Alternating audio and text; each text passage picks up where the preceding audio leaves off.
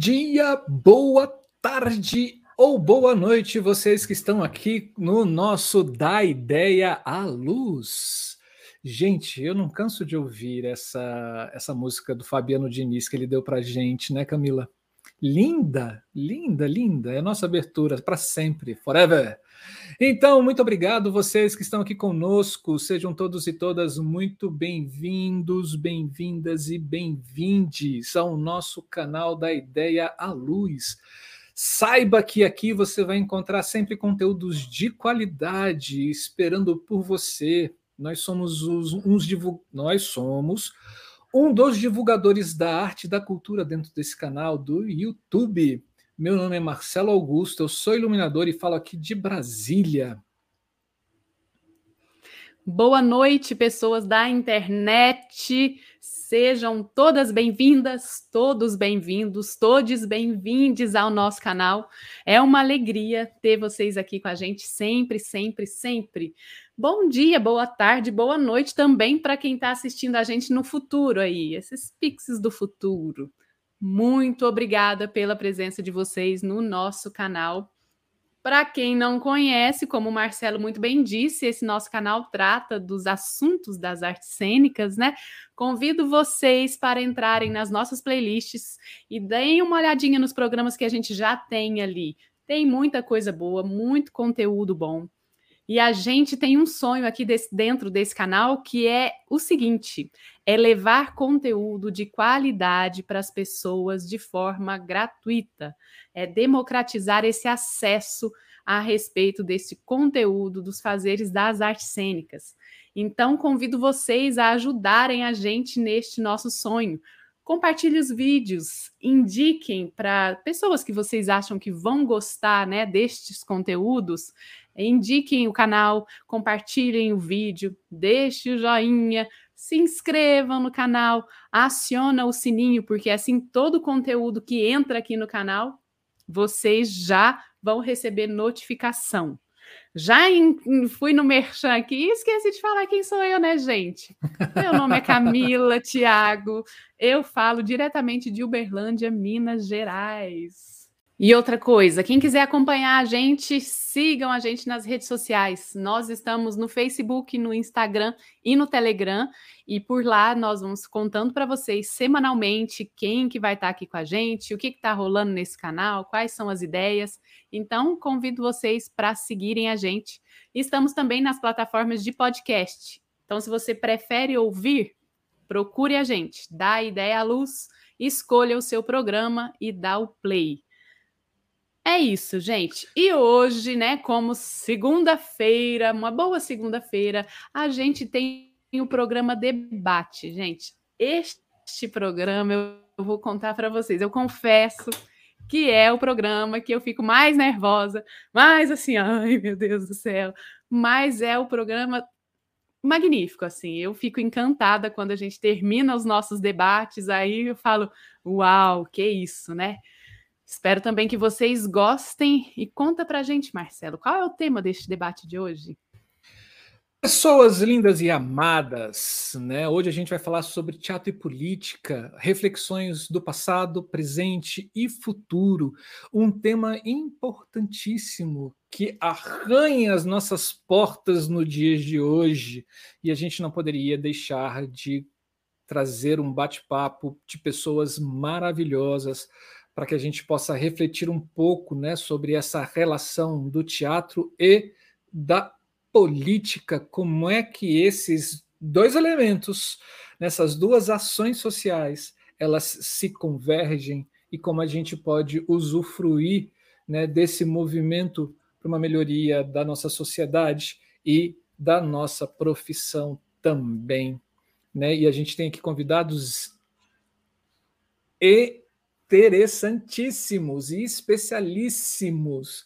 Pessoas que já estão na estrada há um tempo desenvolvendo projetos e desenvolvendo ações políticas com o teatro. Vamos chamá-los para nossa para nossa bancada aqui, Camila. Vamos, mas antes deixa eu só ler um pouquinho aqui dessa galera que está com a gente. Ah, é verdade. Ó, estaremos aqui é, duas pessoas representando o Centro de Teatro do Oprimido, CTO, no Rio de Janeiro, que foi criado em 1986 e teve direção artística de Augusto Boal. É um centro de pesquisa e difusão do teatro do oprimido. As ações visam democratizar a política, promovendo o fortalecimento da cidadania e justiça social como meio democrático a partir dos meios estéticos. E a gente tem o Alessandro Conceição, que é doutorando em artes pela UERJ, jornalista e mestre em relações étnico-raciais, coringa do Centro de Teatro do Oprimido desde 2006. E temos a Raquel Nascimento. É mulher, negra, filha de Ana, cria de escola pública e projetos sociais, é pedagoga pela Universidade Federal do Rio de Janeiro, especialista e mestre em relações étnico-raciais, professora da Rede Municipal do Rio de Janeiro, atualmente na equipe da Gerência de Relações Étnico-Raciais, multiplicadora de Teatro do Oprimido e Teatro das Oprimidas do CTO. Teremos também a Companhia do Latão, que é um grupo teatral teatral criado em São Paulo em 1997. Desenvolve pesquisas sobre teatro dialético, interesse social, político e pesquisa formal são as bases do seu projeto artístico. O seu trabalho inclui espetáculos, atividades pedagógicas, edições, bem como uma série de experimentos artísticos. Os espetáculos mais recentes do Latão são O Pão e a Pedra, de 2016, Lugar Nenhum, de 2018 e O Mundo Está Cheio de Nós, de 2019.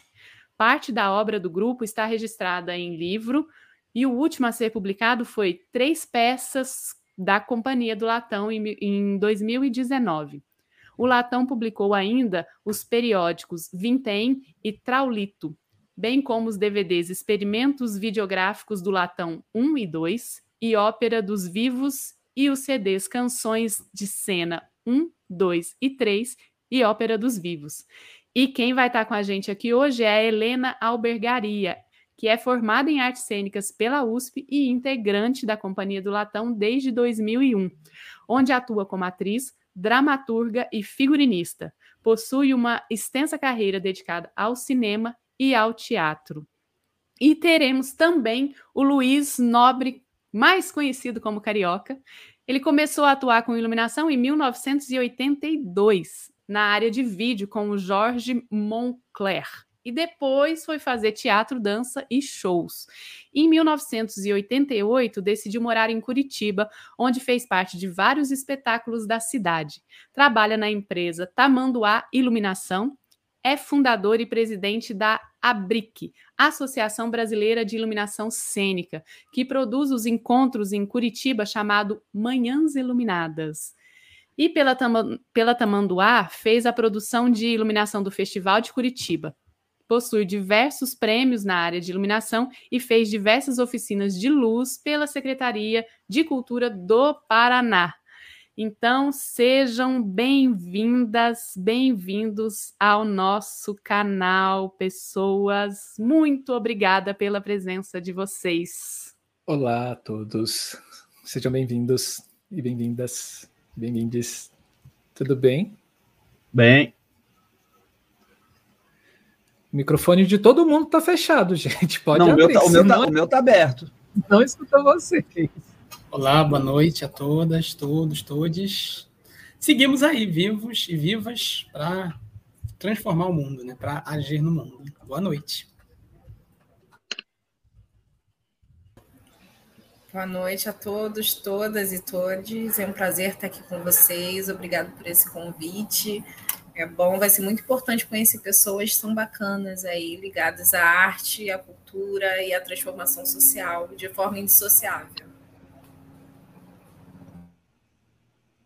Boa noite, e é uma alegria estar aqui com vocês. Muito honrada com o convite e com as companhias. Bom, boa noite a todos, todas e todes. É muito legal estar aqui mais uma vez, Marcelo, mas agora, né, batendo papo com essas pessoas que são extremamente admiráveis e batalhadoras. E com certeza vai ser um papo maravilhoso, tenho certeza disso. E, mais uma vez, muito agradecido por, por terem me convidado. Me sinto muito feliz de estar aqui com, com o Alessandro, com a Raquel, com a Helena, com o Marcelo e com a Camila. Muito, muito, muito obrigado por esse tempo tão obscuro. A gente está ainda batalhando e conversando sobre diversas coisas que a gente vai ter que ajeitar.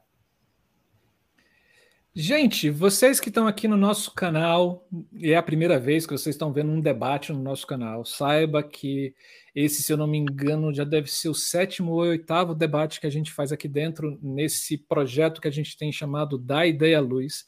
É, na nossa playlist, é só você entrar no nosso canal, tem uma playlist chamada Debate, tem cada debate um melhor do que o outro, né, de diversos temas, e a ideia é a gente trazer esses temas que são importantes de serem debatidos na nossa área, na nossa área da cultura, do teatro, das artes cênicas, seja ela qual for, e trazer pessoas de diversas áreas do conhecimento para que a gente possa é, debater discutir, trocar ideias e etc.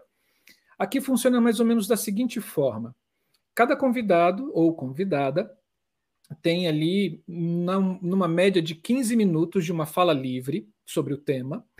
É, depois que a gente escutar todos os três, porque aí o Alessandro e a Raquel eles fazem parte do, do, do, do CTO, né? É assim, e, e aí eles formam uma instituição então, quando esses três blocos passarem, aí a gente começa um bate-papo é, sobre as falas, sobre as dúvidas que a gente tem, sobre as nossas reflexões que vão além, né? E você que está aí ouvindo a gente, escutando a gente aqui ao vivo, deixe suas perguntas também no chat que a gente joga para a roda também para os convidados e convidadas.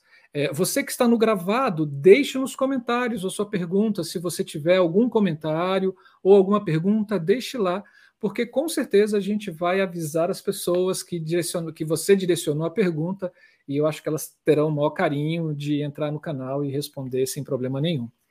Então vamos lá, Camila e pessoas lindas, maravilhosas que estão aqui conosco. Vamos começar com Raquel e Alessandro. Vamos lá. Raquel e Alessandro, o... a fala é de vocês agora. Fiquem à vontade, deixar só vocês em cena. Bom, com licença, boa noite a todas, todos e todos novamente. Laroyer, né, nessa segunda-feira, vamos abrir caminhos aí, abrir portas, fazer novas pontes e também é, rever, reverenciar a comunicação, né, fazer a comunicação circular. Bem, é, é, diante né, de, deste mundo que a gente está, deste tempo que a gente está, e a gente está aqui para falar desse teatro, política e fazer reflexões do passado, do presente e também do futuro. Falando do Centro de Teatro do Oprimido, como dito na apresentação, esse ano o CTO fez 35 anos de existência, né? desde 96 até desde 86, 1986 até hoje. E aí um pouco antes, 1971, nascia assim formalmente o teatro do oprimido. Essa metodologia teatral, criada no Hemisfério Sul, uma metodologia brasileira, é, criada aqui nesse nosso hemisfério e hoje praticada em cerca de 80 países, e mais que a gente não tem noção. Pouco antes, 1931, nasceu Augusto Boal, o sistematizador, sistematizador desse método, que esse ano completaria 90 anos, nove décadas. Então, para falar um pouco desse passado, né, reverenciar tudo isso, para falar de, de onde é que a gente está. Eu, nesse exato momento, estou no Rio de Janeiro, na cidade dita maravilhosa, na sede do CTO, no Centro de Teatro do Oprimido, bairro da Lapa. Eu sou de Niterói, uma cidade do outro lado do oceano, ou seja, do outro lado da Baía de Guanabara, no Rio de Janeiro, também na região metropolitana. Então, esse é o território de onde eu nasci, ainda vivo, e circulo entre essas duas cidades, nessa metrópole aqui chamada Rio de Janeiro, ou Grande Rio de Janeiro. E esse método teatral é, já tem assim essa verve política, né? Teatro, que dá essa alusão da arte, da estética, e oprimido, que dá também essa ideia de um posicionamento político. E a ideia do teatro oprimido sempre nasceu com o objetivo de transformar a realidade, de democratizar os meios de produção teatral. O que, que é isso? Essa fala bonita e necessária. É uma fala em que reconhece que nós, seres humanos, seres humanos, ser humano é teatro por essência, essa é uma frase de Boal. Ser artista é ser humano. E também não basta viver em sociedade, é preciso transformá-la. Também é importante reconhecer que os meios de produção, também o teatro, também a arte, está nas mãos de opressores, está nas mãos dos grandes conglomerados, como é até hoje. E nessa ideia, como o teatro é uma ferramenta, uma arma política muito potente, antes do Teatro Oprimido, Augusto Boal foi diretor do Teatro de Arena de São Paulo, um, um, grupo de teatro político que revolucionou o teatro no Brasil. É importante falar que havia outros, que há outros. No Nordeste a gente não conhece, porque é tudo muito restrito a Rio e São Paulo, né? Oficina, Arena, Opinião aqui, que foi um show, e depois virou um grupo. Grupos esses que, esses três citados, que lutaram no momento de ditadura militar brasileira, né, no momento de um golpe militar, de 64 a 84, mais especificamente na década de 60, esses três foram muito afetados e também tiveram é, é, esse destaque. Outros também tiveram, né, são silenciados e tudo mais, né, não fora do próprio eixo Rio-São Paulo, nas periferias, nas favelas, nos subúrbios, pensando aqui em Rio, desses lugares. Mas pensar também em outras cidades, seja no Sul, Porto Alegre, Curitiba, Florianópolis, seja também no Nordeste, né, principais cidades como Salvador, Fortaleza, Recife e tantas outras, seja no Norte, Belém, Manaus e por aí vai. Mas esses grupos de teatro político sempre tiveram esse engajamento, esse objetivo de lutar contra as injustiças, contra as opressões.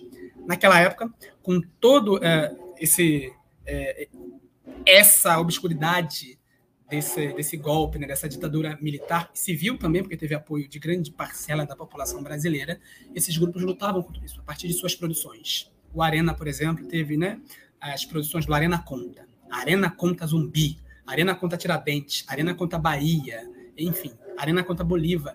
E todas essas produções com essa verve política, tentando trazer à tona, tentando trazer à luz é, é, é, essas lideranças que transformaram o mundo, mas que foram silenciadas, mas que ainda hoje servem de referência. Pulando, né, por conta da ditadura, o Arena foi perseguido, influenciou muito para que o grupo se findasse. Arena, Oficina, Oficina existe até hoje com Zé Celso Martinez, é, Opinião e tantos outros, e tantas outras atividades artísticas. Mas, a partir disso, teve um recrudescimento dessa ditadura militar e Boal teve que ser exilado. Antes de ser exilado, nasceu o Teatro Jornal, a primeira técnica de teatro do oprimido. Nasceu em São Paulo, o núcleo 2 de teatro de arena, já que não se podia fazer teatro, estava proibido pela ditadura militar, pegou-se então notícias de jornais para ver o que estava nas entrelinhas, para discutir as injustiças ali contidas. E assim nasceu o Teatro Oprimido. Depois, Boal indo para a Argentina, também lá, né, nasceu o Teatro Invisível, e foi quando, em 71, nasce o livro que dá nome à metodologia. Boal também vai para o Peru para desenvolver, trabalhar no programa de alfabetização no governo de lá, e aí cria-se, né, sistematiza o Teatro Fórum que é a técnica mais utilizada, que tem esse objetivo de dialogar com a plateia, com a plateia também entrando em cena e levando alternativas para refletir, para discutir é, alternativas frente às injustiças. E o Teatro Fórum sempre baseado a partir de uma história real. Falando de tudo isso e de muito rápido, a gente está hoje com esse retrocesso. A gente celebrou, apesar de tudo, né, os 35 anos de CTO, 50 de Teatro do Oprimido, 90 de Boal. A gente celebrou e celebra porque é importante, mas viver como a gente está hoje, com o governo que a gente tem, com tantos retrocessos das coisas mais simples, desde começar atacando toda a, ampliação do acesso à universidade para as políticas de ações afirmativas para pessoas negras, indígenas, LGBTQIA+, pessoas de favelas e periferias, atacando tudo isso, até ampliação de campos universitários, e chegando agora na fome. Não que a fome tivesse sido é, eliminada do nosso país, mas é bom lembrar este país já foi referência no combate à fome. Este país, um governo anterior, dois governos anteriores, no governo do ex-presidente Luiz Inácio Lula da Silva, deixou o mapa da fome e seguiu como referência no combate à fome. E agora a gente vê imagens de pessoas catando osso e de pessoas catando no lixo, em caminhões de lixo, os alimentos. Isso voltou com tudo voltou a esse retrocesso de décadas atrás. E tudo isso é importante a gente trabalhar no tipo de teatro que a gente faz. E no teatro do oprimido, como posicionamento político, a gente também coloca isso em nossas cenas. A gente também muito preocupados, muito preocupadas, a gente sempre discute essas ações. Eu, Alessandro, hoje sou Coringa, do CTO, é, comecei em 2001 no grupo de teatro do oprimido Pirei na Cena, dentro de um hospital psiquiátrico em Niterói, um grupo que discute saúde mental e existe até hoje E em 2006 fui convidado a trabalhar no Centro de Teatro do Primeiro, chegando até hoje. De lá para cá, muitas transformações aconteceram, o mundo mudou. E no Teatro do Oprimido, os objetivos, né, a gente trabalha com jogos e exercícios para desmecanizar a mente e o corpo. E quando a gente desmecaniza a mente e o corpo, a gente consegue refletir sobre muitas outras coisas. Por que, que eu falo isso? Eu falo isso porque em 2008, o mundo, né, os Estados Unidos, a principal nação, nação mais economicamente nesse modelo capitalista, elegeu um homem negro, Barack Obama. Muita gente criticou, ah, porque é só um negro que repete, é só uma troca de lugar e tudo mais. Mas olhar para aquela figura desmecanizou a mente de muita gente. Primeiro nos Estados Unidos, um país extremamente racista, aqui no Brasil e no mundo também. Desmecanizou. Então eu acho que isso, sim, causou tanto ódio, também trouxe tanto ódio que estimulou muito do que a gente vive hoje. Em 2010, este país que a gente vive, Brasil, elegeu uma mulher presidenta. Uma mulher. O mundo inteiro viu, né? A Latina aqui, tinha também a Cristina Kirchner na Argentina, mas este país extremamente machista, patriarcal, elegeu uma mulher. E no período próximo, contemporâneo, um homem negro governou os Estados Unidos e uma mulher governou o Brasil. Os dois países, assim, populacionalmente maiores do continente americano. Só que isso tratando de mecanização, de como a gente é educado nesse mundo, nossa, trouxe muito ódio à tona. Trouxe muitas questões, né, muitas coisas assim que estava engasgada, entalada que não se assumia para fora. É, eu considero que esses dois fatos contribuíram tanto para a eleição do Trump, Donald Trump, quanto para o presidente que a gente tem hoje, Bolsonaro. Né? Pessoas completamente assim conservadoras, não só aqui no Brasil, não só nos Estados Unidos, mas também na Europa e outras partes do mundo. É necessário que a gente siga a nossa luta de combater esses governantes que são ideologias. Ideologias conservadoras, ideologias que ainda querem manter o status quo do racismo, do patriarcado, da LGBTQIA, fobia, de todas as opressões e injustiças no mundo. É, quero falar, gostaria muito de falar mais sobre o teatro oprimido, mas aproveito este momento para falar desse espaço. E aí, como no canal é da Ideia Luz, eu quero trazer aqui um episódio que está contido nesse livro, chamado O Teatro como Arte Marcial. Aqui, Boal traz o episódio da Mulher no Espelho. A Mulher no Espelho ele fala de um grupo Marias do Brasil, um grupo de trabalhadoras domésticas que existe até hoje aqui no CTO, mas que em 99 esse grupo foi se apresentar no Teatro Glória, aqui no Rio de Janeiro. Os nossos grupos são acostumados a apresentar em sindicatos, ruas, praças, é, igrejas, agora nem tanto, né? Mas assim, é, favelas, morros. Então, todos esses espaços ditos populares. E muitas vezes a gente não tem uma iluminação, é, digamos assim, é, ideal, mas a iluminação da realidade. A gente tem a iluminação real para discutir. Mas esse grupo foi se apresentar no Teatro Glória. E aí, esta mulher, esse grupo se apresentou, e quando acabou a apresentação, essa mulher estava chorando. E bom, foi no camarim e falou: Mas por que você está chorando? Ela: Olha, eu, como empregada doméstica, eu sempre fui educada a ser invisível, a não aparecer. E hoje, o homem falou assim: Vem para o centro para eu te iluminar mais. Vem para o centro para as pessoas te verem mais, para você né, ficar mais em destaque. Aí Boa falou: Isso não é bom? Ela disse: É. Aí, bom, mas por que, que você está chorando? Aí ela: Foi porque pela primeira vez eu não vejo só uma empregada doméstica, eu vejo uma mulher. Então, é, esse episódio, que está contido aqui nesse livro, eu acho que ilustra um pouco o objetivo do teatro das nossas transformações, para que todas as pessoas possam entrar em cena. E sendo o teatro do oprimido um teatro político, político, né, na, na etimologia da palavra polis, cidade, é um teatro que estimula o exercício da cidadania. Estimular o exercício da cidadania é estimular o protagonismo neste mundo também. Então, me encerro por aqui, para não ser muito longo.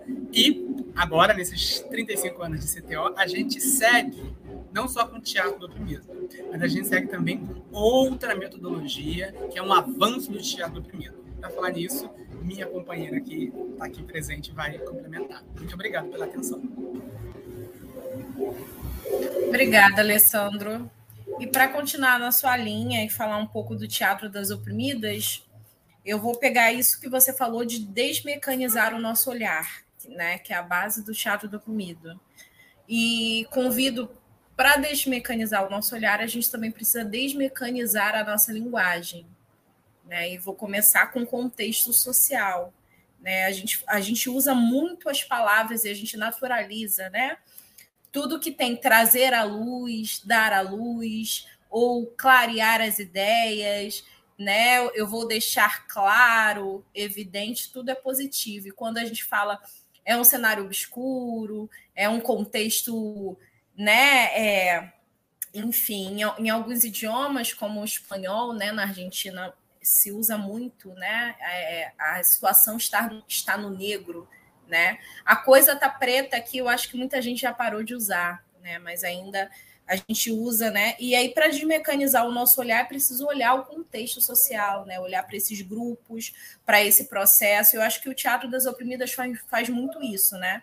O Teatro do Oprimido ele não morreu com Augusto Boal, muito pelo contrário, né? A metodologia superou o seu mestre, assim como ele queria, né? Transcendeu, se ampliou e foi no sentido dos oprimidos e das oprimidas.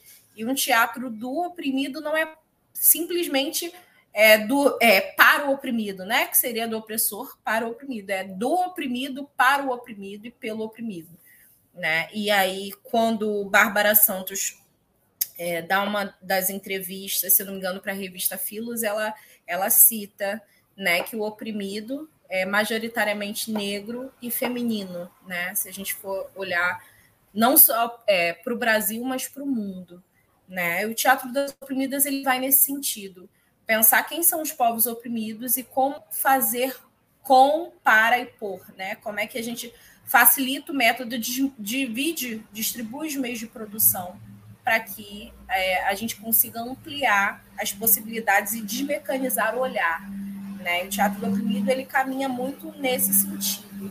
Quando a gente olha para a nossa política atual, a gente vê majoritariamente homens brancos, heteronormativos, classe média, alta, ricos, né? E a gente precisa entender que esse também é um lugar. Se o lugar de poder ele não se diversifica, é necessário olhar para ele e dizer quais são as pessoas que faltam, que podem complementar com seus lugares de fala e ampliar os nossos repertórios, né? Isso eu acho que traduz um pouco do que é o Teatro das Oprimidas e o que é o atual Centro de Teatro do Oprimido, né? Majoritariamente é, negro, gay, favelado, né? Dirigido por pessoas que trazem essas características que não só não são só características pontuais de uma diversidade que, que exclui, que delimita, mas que amplia o nosso olhar para pensar outras perspectivas, né? É, é, uma, é uma identidade que não é exclusiva, mas é uma identidade que está incluindo as maiorias minorizadas politicamente. Né? Eu acho que isso tem tudo a ver com o contexto atual. Né? A gente precisa repensar as nossas bases de pensamento, a gente precisa repensar e desmecanizar o nosso olhar, desmecanizar o nosso fazer. E aí o Teatro das Oprimidas tem como principal é, referência, eu posso dizer, a Bárbara Santos, que além de criadora, é multiplicadora é, da metodologia né, internacionalmente. É, quem faz é, teatro do oprimido, teatro das oprimidas, é, reconhece, a maioria das pessoas reconhece ela como principal referência, e eu posso dizer a principal referência em teatro do oprimido, teatro das oprimidas atualmente. Esteve com Augusto Boal, tanto no desenvolvimento da metodologia, avançou no sentido do teatro das oprimidas. Eu digo avanço porque a gente também precisa entender, olhar para a metodologia e ver o que serve ampliar, né? O teatro das oprimidas, como ela costuma é, dizer, uma revolução dentro da revolução que é o teatro do oprimido, né? Olhar essa metodologia que foi pensada, sim, por um homem branco no bairro da Penha, classe média brasileiro, a partir de diversos de diversas aprendizagens de diversos povos, né? Ele foi aprendendo com os outros e sistematizando isso. É importante dizer, quando a gente dá autoria, é importante dar autoria também às outras pessoas que estavam compondo, né? Essa lógica de, de, de eleger uma pessoa como o criador e para sempre, né? Faz a gente excluir as outras existências e as outras contribuições, né? Ninguém cria nada sozinho né? E com Boal também não foi assim, né? Apesar dele ser um gênio, é um gênio, reconhecemos isso, reconhecemos o trabalho da sistematização. Ao mesmo tempo, também é importante dizer que ninguém caminha sozinho, né? Ninguém é uma ilha. E essa é uma leitura ocidental de criação, né? Que elege um homem branco, heteronormativo, para ser o, o, autor de tantos processos. E aí eu quero evocar aqui, por exemplo, o Teatro Experimental do Negro, né, que, que, que nasceu aí em, em 44 e entre 44 e 61 teve uma grande contribuição, e o próprio Abdias teve uma grande contribuição na formação de Augusto Boal. Já o Brito coloca isso na dissertação dele, eu também, e outras pessoas têm trazido essa, essa carta né, de, de, de Boal para Elisa Larkin, agradecendo os processos de aprendizado. Então, é, eu quero invocar esse olhar coletivo, né? Descolonizar o nosso olhar para pensar que as referências são muitas, né? E aí eu evoco Bárbara Santos, que é uma pessoa que evoca muitas outras, Cláudia Simone, o próprio coletivo Madalena Anastácia, a própria Rede Madalena Internacional de Teatro das Oprimidas, e convido vocês para procurarem esses nomes na rede, porque eu não vou dar conta de falar dessa multiplicidade de vozes aqui. E aí o Teatro das Oprimidas nasce com a perspectiva né, de ampliar. Ah, obrigada. Tem um arroba aí do Centro de Teatro do Oprimido que vocês podem encontrar todas as, as páginas, né? E aí o Teatro das Oprimidas nasce com essa possibilidade de, de diversificar os lugares de poder, pensar a partir do olhar é, feminino essa lógica não patriarcal. O que é a lógica patriarcal? A, lógica única de um lugar de poder estabelecido para uma pessoa, é diversificar e ampliar esses lugares de poder. E aí o Teatro das Oprimidas é, é, se amplia para que essa diversidade de vozes sejam amplificadas. Então, hoje a gente tem o coletivo Madalena Anastácia, que é um coletivo de mulheres negras de teatro das oprimidas. A gente tem a OCA também, que é um, um coletivo que na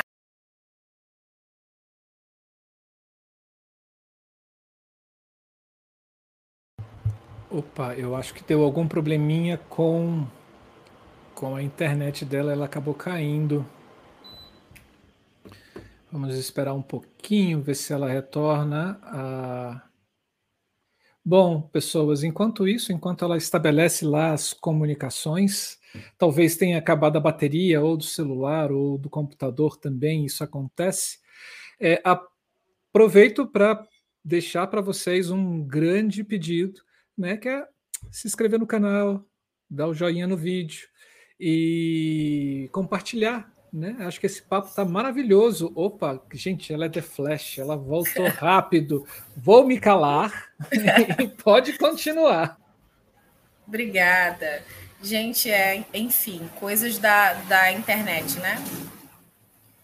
Então, estava falando da, da, OCA, né? Eu acho que é a, uma expressão que é, eu acho que é a maior expressão que a gente tem atualmente, é, pelo menos falando aqui do Rio de Janeiro, uma das maiores expressões do, do, do teatro do oprimido, né? Do, do teatro das oprimidas, enquanto movimento para além do teatro para além dos espaços de atuação cênica, né, que a gente entende aquele espaço como de produção teatral e, e multiplicação simplesmente, né? É, e o teatro do, do, oprimido já se propõe a ser diferente, o teatro das oprimidas mais ainda, né? A OCA ela nasceu com um processo de agora na pandemia, né? É, mesmo com, com eliminado o STF proibindo as operações nas favelas, ou começou uma operação muito violenta com privação de vários direitos e as moradoras se organizaram, digo moradoras porque são a maioria mulheres, né? Se organizaram para fazer um movimento, né? Muito a partir é, da Elona Gentil, que é também a Anastácia do Cor do Brasil, do Centro de Teatro Oprimido, de é, ela deu algumas ideias de, de usar a arte para tentar comunicar, né? Para tentar fazer diferente. Como é que a gente age é, diante desse governo que está aí, dessas forças que são armadas, que são forças desproporcionais, né? E quando a gente faz uma peça, é sempre fatalista nesse sentido. Então, as mulheres começaram a estender lençóis, dizendo lar de moradora respeite, fizeram e, e ainda fazem vários movimentos culturais, e está acontecendo um movimento de não só buscarem compreender seus direitos, mas mostrarem que conhecem, né? Quando a gente mostra que, que sabe os nossos direitos, é, tem, tem um, uns dois passos atrás da, da polícia, das Forças Armadas, que sabem que não pode, pode violar, né? Que, que não que, que se violarem ter, terão que lidar com, a, com as consequências, né? A gente sabe que a gente lida muito com isso. Então, tem vários grupos e coletivos usando o teatro do oprimido, se, se, se fazendo é, se utilizando para transformar as realidades sociais injustas. É teatro, é ensaio para a realidade, mas é realidade em si mesmo. Né? E a gente convida vocês para conhecerem esses grupos e coletivos e ampliar e desmecanizar os nossos olhares, que são ainda tão colonizados. Né? A gente só transforma a realidade observando a realidade, questionando a realidade, desmecanizando o olhar e agindo, né? Porque não adianta a gente entender que tem privilégios e não fazer alguma mudança, alguma diferença, né? É isso. Obrigada.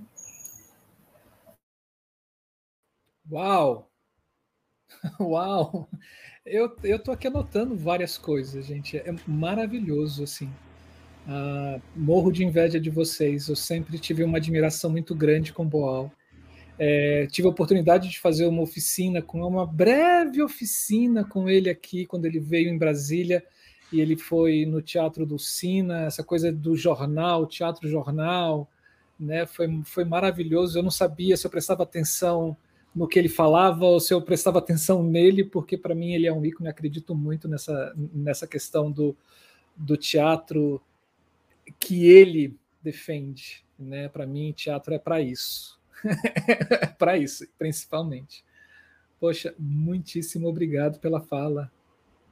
Muito, muito, muito obrigado. Vamos passar para a Helena? Vamos lá? Vamos. Pedido? Diga. Eu queria pedir para as pessoas ficarem aqui, porque tá a Raquel e o Alessandro estavam juntos, pelo menos, só para eu não ficar sozinha aqui. Sem... Eu já sou uma pessoa horrenda disso aqui. Tá bom, a gente e... consegue fazer aqui assim. Ah, que delícia. A fala é Porque sua. isso aqui já é uma realidade tão cruel, né? Essa realidade cibernética. Eu já sou tão Sim. ruim nisso, se não tem a cabecinha das pessoas, fica pior ainda. Também, se vocês quiserem deixar o microfone aberto para me cortar, se tiverem alguma dúvida, se quiserem. É isso, pode me cortar, não se preocupem que eu não, não ligo. Tá bom? Ok. Então, eu queria. É, foi uma delícia ouvir o Alessandro e a Raquel agora. O Teatro do Oprimido é uma referência muito importante no trabalho da Companhia do Latão. A gente foi amigo pessoal do Boal. Eu tive a honra de conhecer o Boal ele indo assistir uma peça que eu fazia do Latão, O Alto dos Bons Tratos, que é uma peça que se passa durante, durante Brasil, colônia, capitanias hereditárias. E ele foi ver a peça, ele ficou querendo conversar, e conheci ele, a Cecília, nesse dia, e desde então a gente formou uma amizade muito muito importante, muito inteligente, bem-humorada, uh, e baseada no, no debate, na, no debate fraterno de ideias, né? Então, isso é uma coisa que eu lembro com muito carinho da figura dele. Depois, também, a nossa relação foi se estreitando, porque o Sérgio Carvalho, que é o dramaturgo e diretor da companhia, organizou uma exposição grande dele no Sesc Pompeia em 2013, depois uma exposição grande no Rio em 2015, e a gente encenou uma peça que chama Os Que Ficam, que é de dramaturgia do Sérgio, do Julian, minha, do coletivo de atores que que participou dessa exposição e foi uma peça que a gente criou é, inacreditavelmente em três semanas, é, muito alimentados pela Ai, pelas lindas cartas do Boal, era principalmente essa a nossa a, a nossa inspiração. E desde então a gente tem, tem sempre colaborado é, como pode, e também o BAL segue uma referência, então eu fiquei muito feliz de ouvir a fala da Raquel e do Alessandro antes de mim. Outras referências importantes e eu acho que são importantes também para o Boal, pra, na Companhia do Latão. Brecht e Stanislavski são dois, dois grandes é, pensadores que são referência para a gente. O clichê diz que eles não combinam, o que eu tenho, humildemente discordo desse clichê, porque eu acho que são dois artistas é, materialistas, anti-ideologia, e é essa, eu acho, ao meu ver, a grande contribuição que eles têm para dar hoje, para quem trabalha com arte, assim. Eles são dois pensadores, o Brecht e Stanislavski, extremamente materialistas, cada um do seu jeito, né? O Brecht era um marxista dialético, é, e pensou mu com muita força e beleza, né, a relação forma e conteúdo da, da, dos textos dele, das peças de teatro e tal, e acho que toda é, todo o aprendizado que eu tive com Brecht vem de, é, talvez desse, do que ele chamava de estranhamento ou distanciamento. A Raquel falou aí de des, desmecanizar é, as relações, tanto as relações de trabalho como as relações intelectuais, de pensamento, né? E aí o Brecht fala sempre assim, é difícil a gente dizer o que seria o estranhamento ou o distanciamento. E a gente já ouviu muita coisa. Eu acho que no Latão, para a gente, ele tem um, é, fica muito forte a ideia de que é quando você passa a duvidar de um negócio e você desnaturaliza uma coisa. Uma coisa é assim, não é natural, não existe uma natureza humana, não existe algo que é. As coisas estão e as coisas estão em movimento. O Stanislavski entra aí pela, pelo método dele obsessivo de estudar o trabalho do ator e o, e o trabalho, ele chama o ator sobre si mesmo, porque ele também era ator, né, o Stanislavski. Então, ele tinha também um trabalho de observação dele mesmo, e, e o que eu acho mais curioso no Stanislavski, que eu acho que, que junta muito bem com Brecht, é que ele era ele não era nada ideológico. Ele pensava um trabalho do ator como uma coisa concreta, de foco, e anti-estrelismo. Então, assim, você está em função de um coletivo maior, de contar uma história combinada entre tantos elementos que você tem aqui, que são todos os seus colegas é, de cena, que é o dramaturgo que você está montando. Então, Stanislavski entra assim, na, é, dentro do latão. Estou tentando resumir o mais rápido que eu posso. E eu não posso deixar de falar do MST, que é a grande é, referência assim, para a gente de luta política. A, a, gente tem uma relação com o MST muito forte desde a da nossa montagem. Começou a ser bem forte e estreita na nossa montagem do Santa Joana dos Matadores, do Brecht. Em Brasília, um pessoal da. A gente estava apresentando Santa Joana em Brasília, e um povo da pastoral foi assistir. Um pessoal ligado à igreja, ao MST. E aí a gente começou a desenvolver um monte de oficinas dentro do MST, a gente, a gente vai, eles vêm, uh, a gente promove debates, e, e essa relação tem sido transformadora para a gente.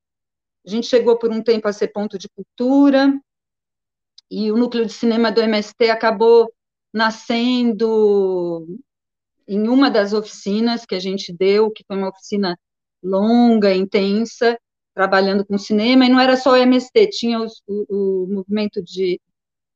Ah, esqueci o nome, Inundados por Barragem, se alguém quiser me ajudar aqui no nome, tinham vários é, movimentos sociais fazendo essa oficina nossa.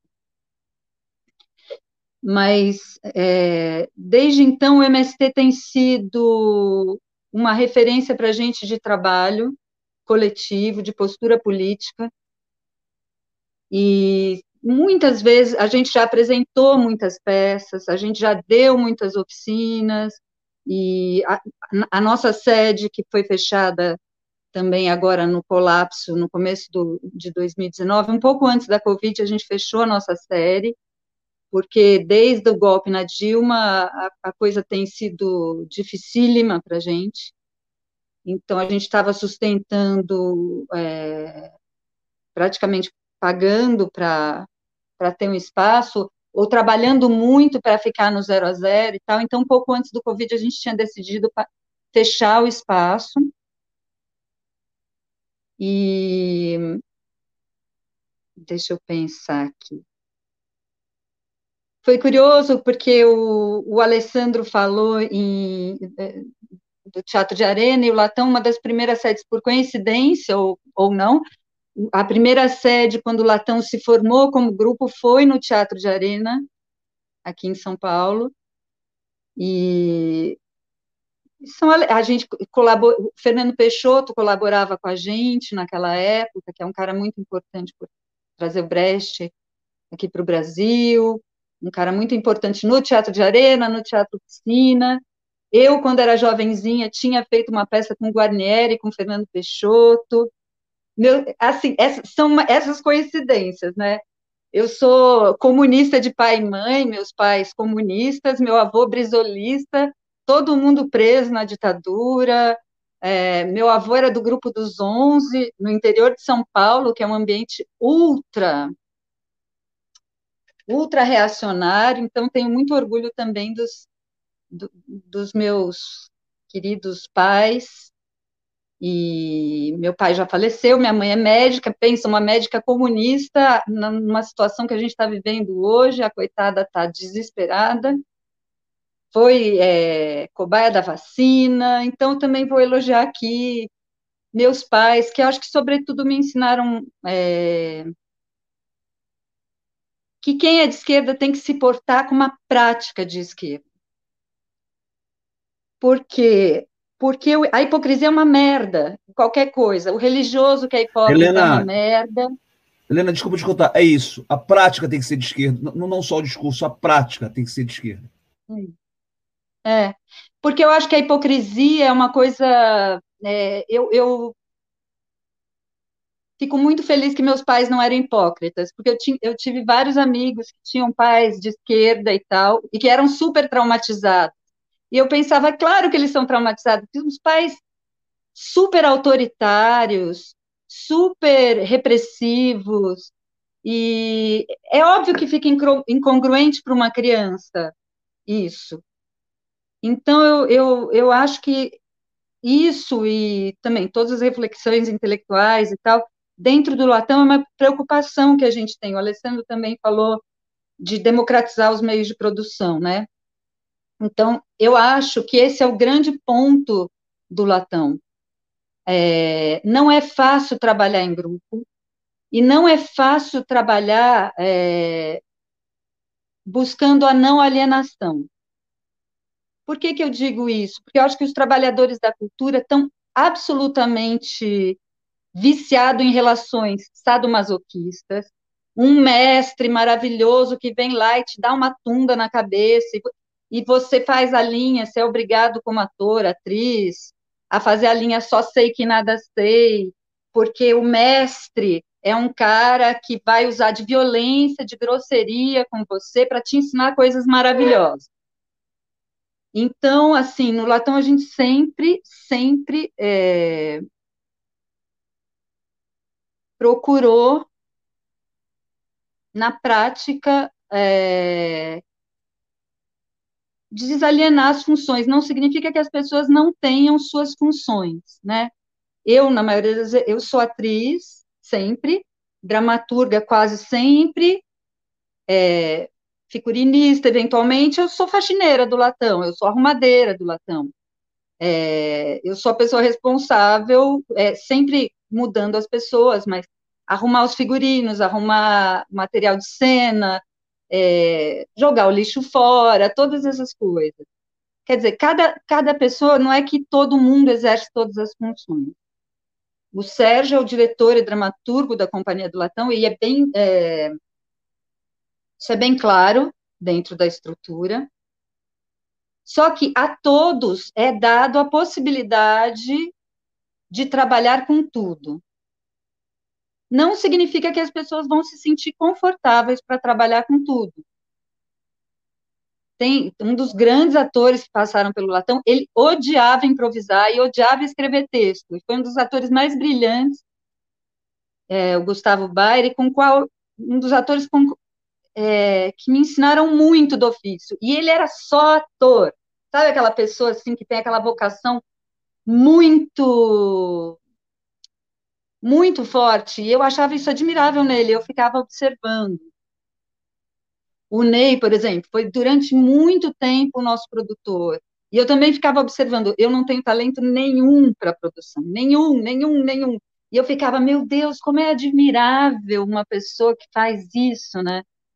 Mas, enfim, a gente procura na prática do latão, então todas as pessoas ganham a mesma coisa, a não ser que elas acumulem funções. Se você tem mais de uma função, você ganha mais o X que todo mundo ganha. Então, a gente tem essa preocupação, assim, não, a, é, a, a gente trabalha marxismo dialético. Nem todos os atores são marxistas e não precisam ser. Mas eles estão cientes do que está acontecendo ali naquele processo e podem escolher participar ou não dele. Né?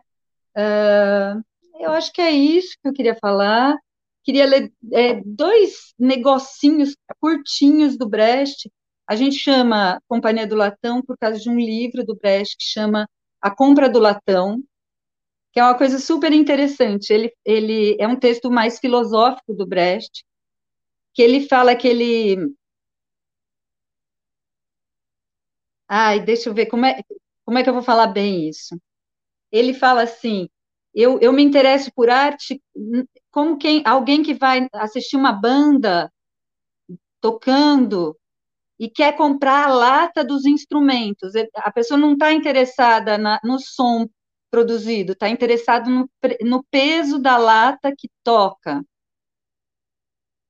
é essa a, a, primeira brincadeira disparadora. E esse cara, esse cara que está interessado no peso da lata, ele entra dentro de um grupo de teatro que está estudando o Hamlet do Shakespeare. E ele começa a perturbar os atores e o, o diretor, a equipe da peça, fazendo perguntas materialistas para ela. E aí tem uma falinha que eu vou ler aqui para vocês que ele fala: Pois eu me pergunto o que fazer para ser tão feliz quanto possível. E sei que a minha felicidade depende de como os outros se comportam. Por isso me interessa aprender a arte de agir sobre os demais. Aí ele fala, eu fico, que ele fala que ele fica estudando como as pessoas negociam o aluguel atrasado, como elas pedem alguém em casamento, como alguém que vai comprar uma cebola fica negociando com o feirante para ele vender o legume mais barato. E, e aí eu vou também ler mais uma coisinha do Brecht para encerrar, que eu acho que é uma coisa bem norteadora do nosso trabalho, que é do pequeno organon para o teatro. O processo de aprendizagem deve ser coordenado de forma que o ator aprenda conforme os demais atores estão aprendendo. E desenvolva seu personagem conjuntamente com os demais atores. É que a mínima unidade social não é um homem, mas dois homens. Na vida real também nos desenvolvemos uns aos outros. E eu acho isso lindo. Eu acho essa ideia de que a gente não é nada sozinho, porque virou, virou essa coisa do ninguém solta a mão de ninguém. Isso é uma coisa. Ah, vou, vou falar só mais uma coisa, porque o MST é uma. Assim, já estou há 20 anos trabalhando com eles, com as criancinhas sem, te, sem terra, que são. que é outro capítulo de beleza lá no movimento, né? E tem uma coisa que isso, esse bordão, ninguém solta a mão de ninguém, no MST é um fato concreto e materialista.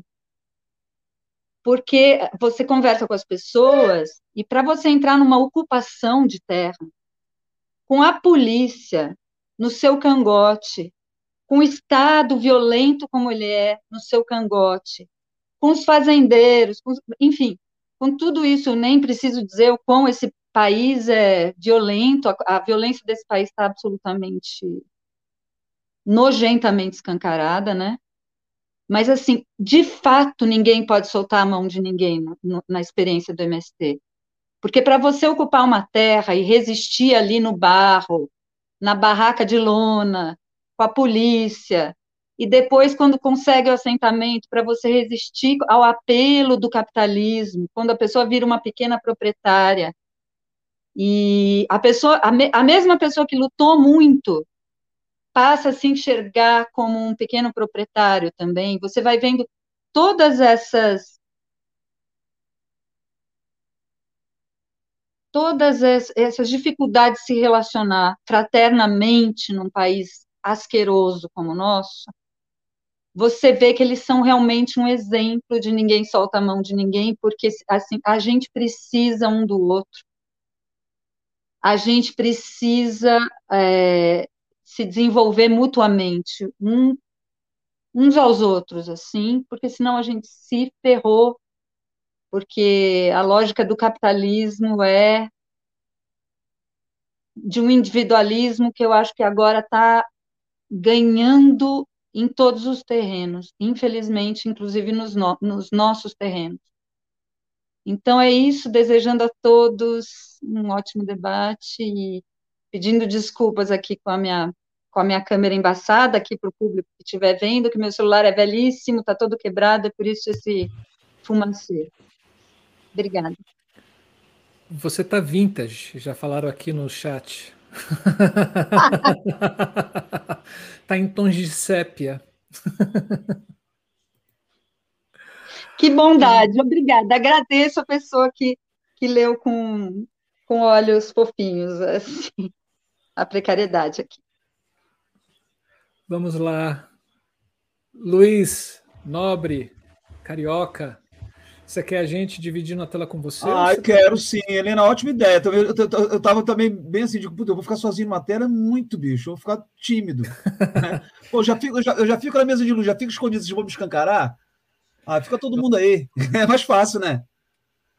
Enfim, ah... é, eu, eu, primeiro eu quero agradecer a, a fala dos meus antecessores. Alessandro, você me fez chorar sabe? Raquel também é, é muito forte na gente, assim, sabe? De, a Helena deve sentir a mesma coisa, assim, que vocês, a gente chama de jovens, né? É, porque aí jovens negros na periferia carioca fazendo arte é uma realidade muito punk.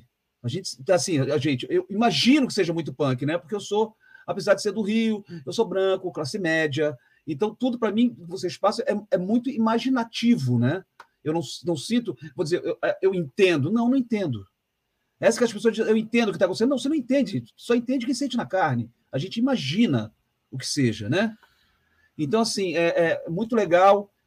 É, assim, a, a, eu anotei umas coisinhas, eu falei que ia anotar, então é muito bom falar por último que a gente tem umas coisas assim. Eu acho assim, Alessandro, quando, quando você. Só para citar um, quando você cita o, o, Obama como negro e, e desembaraça isso e vem a Dilma, é só para deixar uma coisa assim, que eu gosto de falar isso para que o povo não esqueça, sabe? O Obama pode ter sido negro, mas foi o negro que bancou um golpe contra uma mulher.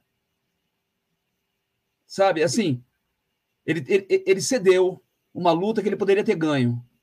E aí o Trump vem por isso. E a gente, como homem, só para citar ali, sabe, não estou não tô criticando a tua fala, mas só para a gente não esquecer dessa questão, como o machismo também é forte, né? E eu vi, eu vi isso, é, eu, eu, gosto de falar isso assim, não acho que o Obama seja ruim nada, mas ele não conseguiu segurar a Pemba, né? Por diversas questões, só ele sabe. Mas eu vi isso quando eu fui para Porto Alegre fazer o, o, o movimento contra o Lula no, no STF, Paraná, e eu não vi, daí eu vi o meu machismo também herido ali, porque foi poucos momentos que eu saí para a luta para defender a Dilma, não só meu, como a própria CUT, como a própria coisa, saiu, sa... foram poucos os momentos que a gente saiu para a rua para lutar realmente de braço dado com a Dilma. E daí o, MC, o MST foi forte, o movimento coisa foi forte. A gente, como, como pensador de esquerda, vamos dizer assim, cometeu um, um ato machista também, e eu também o fui, tá? Não estou não tô me tirando, não. Então era só isso. É, então vamos lá, eu vou falar. Desculpa, tá, Alessandro? Eu só, só, queria, só quis citar isso como, como as coisas, às vezes, né, funcionam de uma maneira muito doida, assim. É, deixa eu ver outra coisa. Que, mas, assim, a, a, coisa da empregada recebendo luz, gente, eu chorei aqui, porque a gente sabe que representa isso para ela, né? Que é a luz neste momento. Bom, então vou falar um pouco de mim. Eu sou iluminador cênico, é, então, obviamente, trabalho. O meu trabalho é no sentido de estar a serviço né, de uma obra. Eu sempre falo assim que a luz é. Eu estou a serviço de alguém, isso me deixa muito tranquilo né, quanto a isso. Mas eu vejo. Eu vou, eu vou falar mais pegando a coisa da Helena, o, o que ela deixou agora no último. É, no passado, e aí tá, vocês mesmos contaram a história, tinha uma história de luta e tinha uma história de reforço do sindicato, e tinha uma, um reforço histórico do teatro, sabe? Eu não sei, talvez alguém que se quiser também entre aí no meio me corrija. Eu acho que o teatro ficou muito é, dos anos 80 para cá, 90 talvez, 90, muito objetivo, né? Eu tenho um objetivo a alcançar, não sei se é monetário, não sabe, mas um, um objetivo que poucos grupos realmente resolveram é, é, fazer o teatro como teatro, né?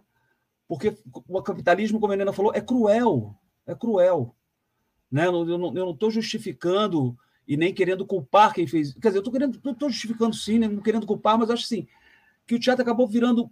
Eu sempre digo, aí vocês são cariocas, eu, eu sempre brinco assim que a Rede Globo fez do Rio uma, um, uma arte privada, né? ela privou o Rio de arte. Fez uma arte privada para ela, né? E as pessoas entram no teatro, às vezes, mais preocupadas com a televisão do que fazer teatro, não entendeu o processo, muito iluminador entra, não, Isso acontece direto, vou falar muito da minha área, né? As pessoas entram sem ter o, o, o, o conceito de luz, gente.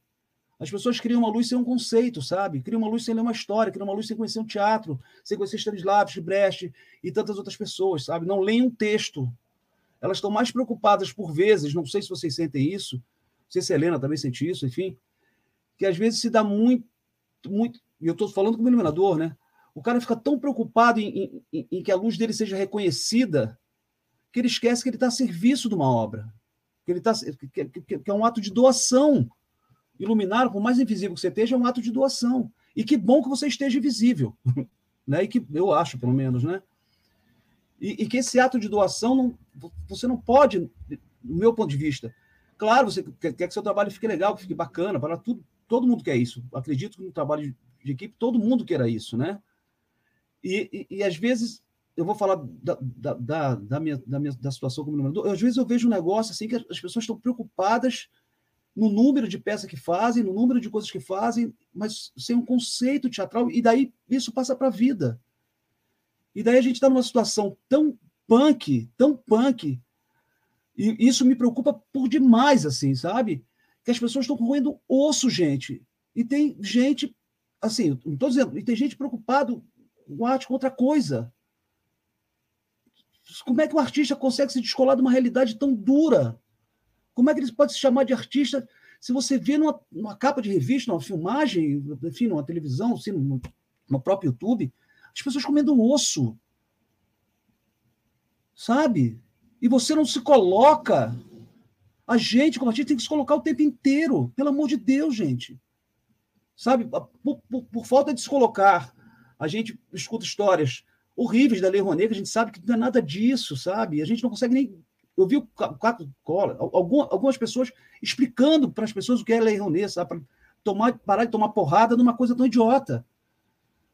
Sabe? A gente não consegue explicar é, uma porrada de coisas porque, ah, não vou. Sabe? Ficou meio uma coisa assim, não, não posso falar isso porque de repente meu patrocinador. Cara, olha que ponto nós chegamos. Se o Boal, o Arena, Opinião lutavam antes, o que se conseguiu com essa luta a gente viu os resultados. O que se, o que se consegue com a falta de, de luta, a gente também está vendo os resultados. Os resultados são catastróficos, gente. Sabe, se a arte não se colocar, porra, a gente vai continuar vendo pessoas chupando ossos, gente morrendo a bangu. Então, quando dizem que eu sou. Né, o Marcelo sabe disso, no ramo de. Eu sou um cara militante. Sou, não, não sou militante. Eu sou militante porque eu não consigo ver a arte sem militar, gente. Eu não consigo ver sem militar no sentido de, né, de, de se posicionar.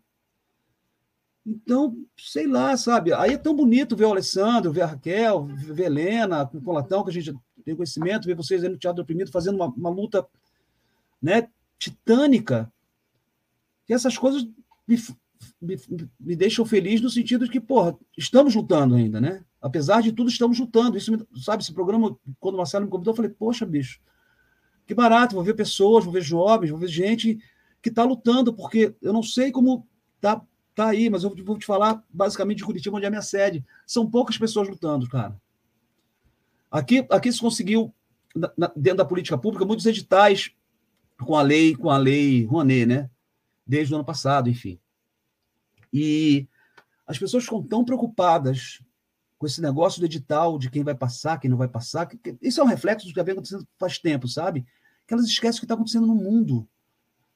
Sabe, eh, às vezes eu sinto assim que parece que as pessoas jogam, sabe, aquela coisa do, do, do esperto do pombo, né? O cara joga o miolo, o pombo mais gordo come, o resto não, mas os pombos continuam cagando na cabeça, sabe?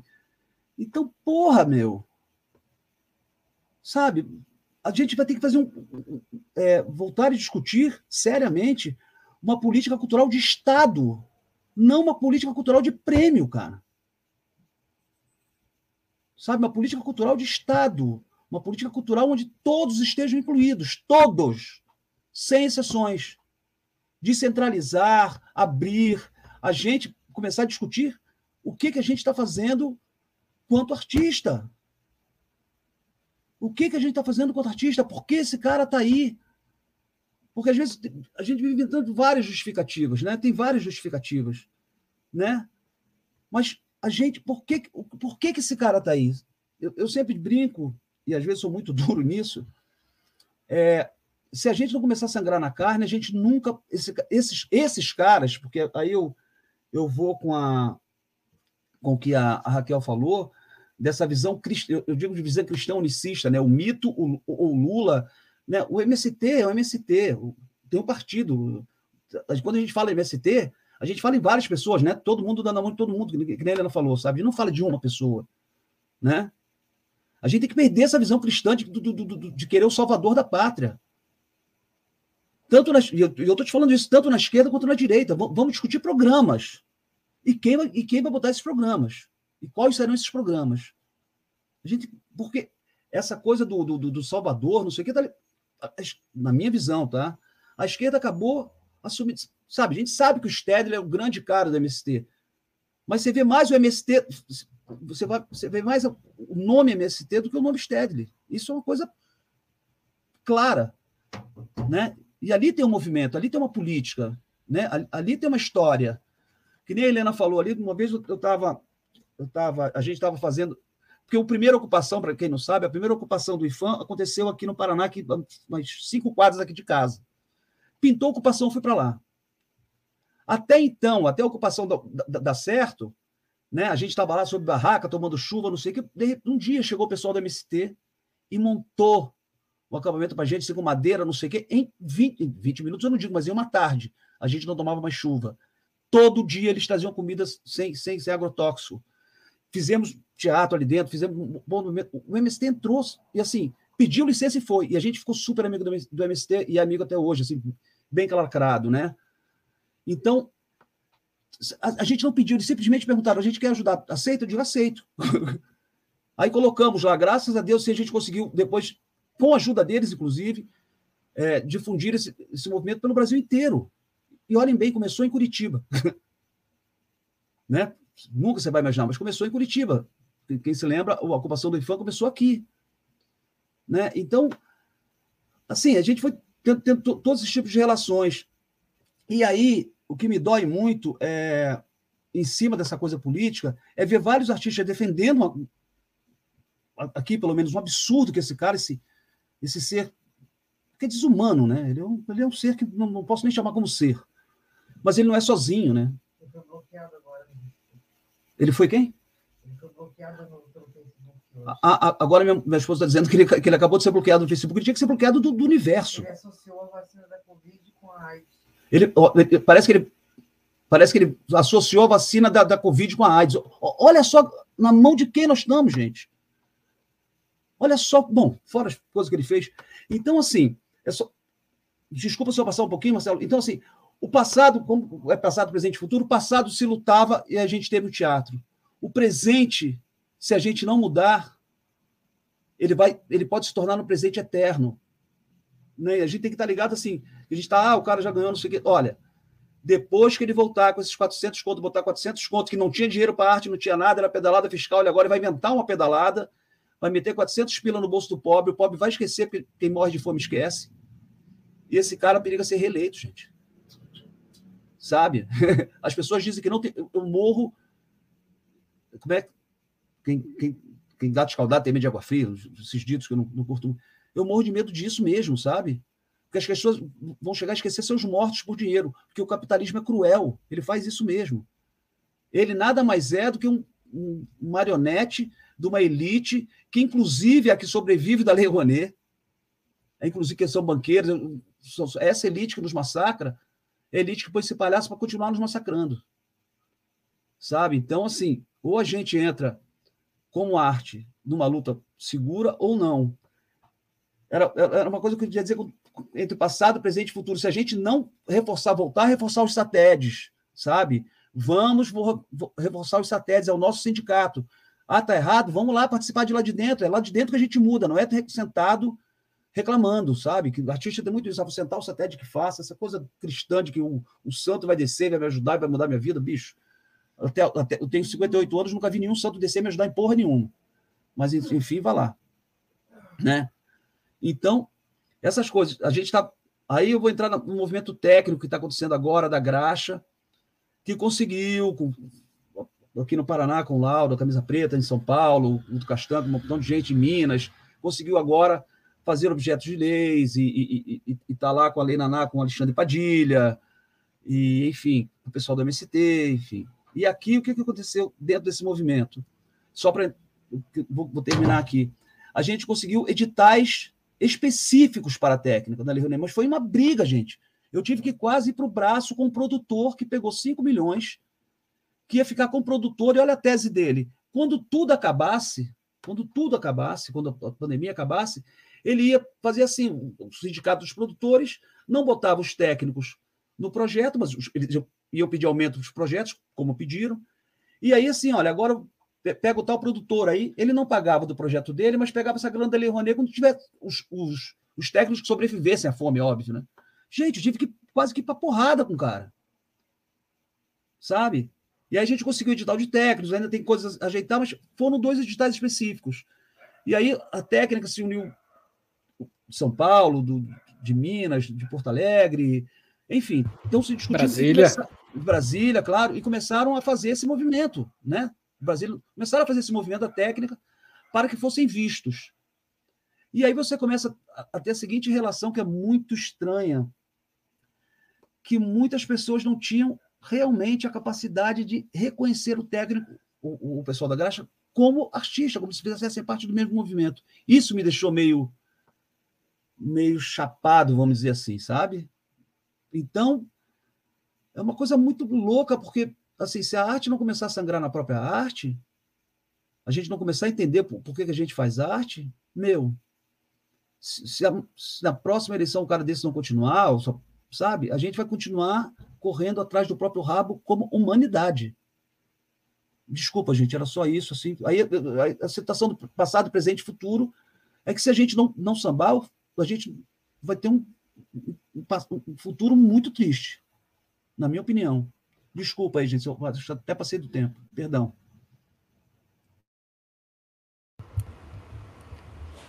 Não, foi ótimo, Carioca, muito bom. As falas todas, eu vou tentar aqui dar uma, né, uma, um geralzão assim, que é isso, né? A gente está aqui tentando falar um pouco de teatro e política, passado, presente e futuro. E aí eu vou lançar uma pergunta diante de pedaços de falas, assim. É, vou trazer isso que a, a Raquel fala, que é de desmecanizar as relações, né? Se a gente não começar a mudar pelas ações, pelas falas, toda essa hierarquia que existe, todo esse sistema que está muito bem estabelecido, se a gente não começar daí, a gente não tem por onde começar, tem, tem, que começar de algum lugar, né? E, e, que então seja daí, porque assim a gente vai começar a causar estranhamentos e tudo mais. É, e aí, quando a Helena fala desse segurar a mão, né? Ela traz o exemplo do MST. E o Luiz fala que se a gente não se unir a gente não tem futuro porque o artista sozinho, a gente, né, o artista não, o ser humano sozinho, a gente vivendo nesse caos todo, a gente já entendeu que a gente não tem voz, a gente não tem fala. Então, ou a gente de fato se une e vai é, em, né, em prol dos nossos direitos, das nossas, que, que a gente seja Vou falar que a gente sobreviva, gente. Hoje a gente está numa situação tão precária que hoje a gente está falando de sobrevivência da arte, sabe? Né, nem é mais existência só, é sobrevivência, né? Aí a pergunta que eu lanço a vocês é: como que a gente pode pensar o teatro como mobilizador político e a gente, porque eu, eu, vejo que existem dois movimentos. Tem um que é de o primeiro, né, que é de conscientização de si, de ser político, politizado, que não dá para a gente fazer qualquer coisa se a gente não entender o meio aonde a gente está inserido e questioná-lo, porque para mim também é isso. Você tem que começar a questionar, não é só ficar né, ali no. É, então, como que a gente pode pensar esse o que fazer enquanto artistas, enquanto artistas da área do teatro? Como que a gente pensa essas, essas ações, né? Como que a gente pensa esse futuro? Enquanto seres individuais que precisamos sim ter uma consciência e, e, né, e imprescindível ter essa consciência política, e enquanto classe. Muitos pensamentos. Tá aberto, agora roda, gente. Agora é aglomeração, gente. agora Vamos lá. Microfones abertos.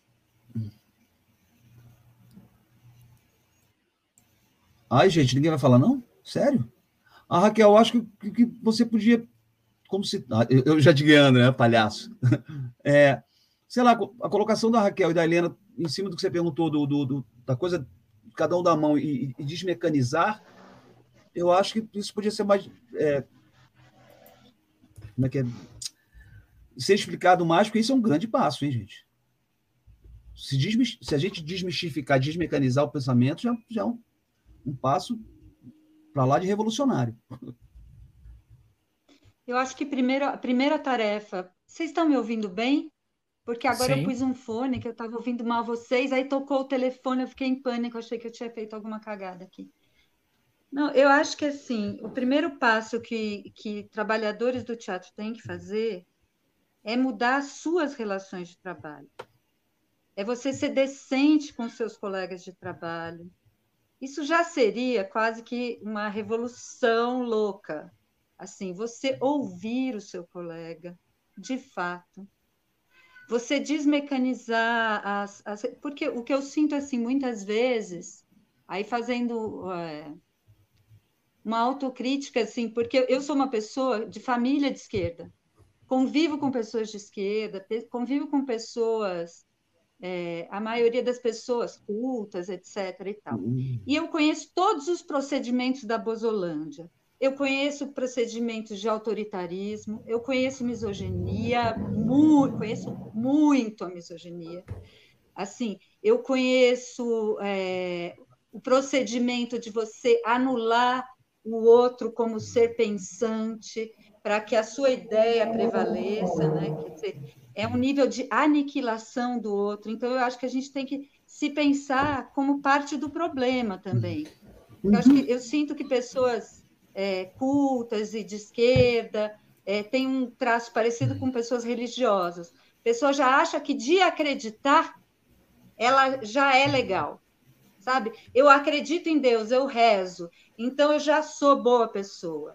Eu sou de esquerda, eu li um monte de livros, então isso já faz diferença. Não faz. O que faz diferença é você ser bacana com os outros, é você, de fato, ter uma prática respeitosa com os outros. Eu, outro dia eu fui chamada para falar num, numa escola de teatro e, e o que, que um professor precisa ter.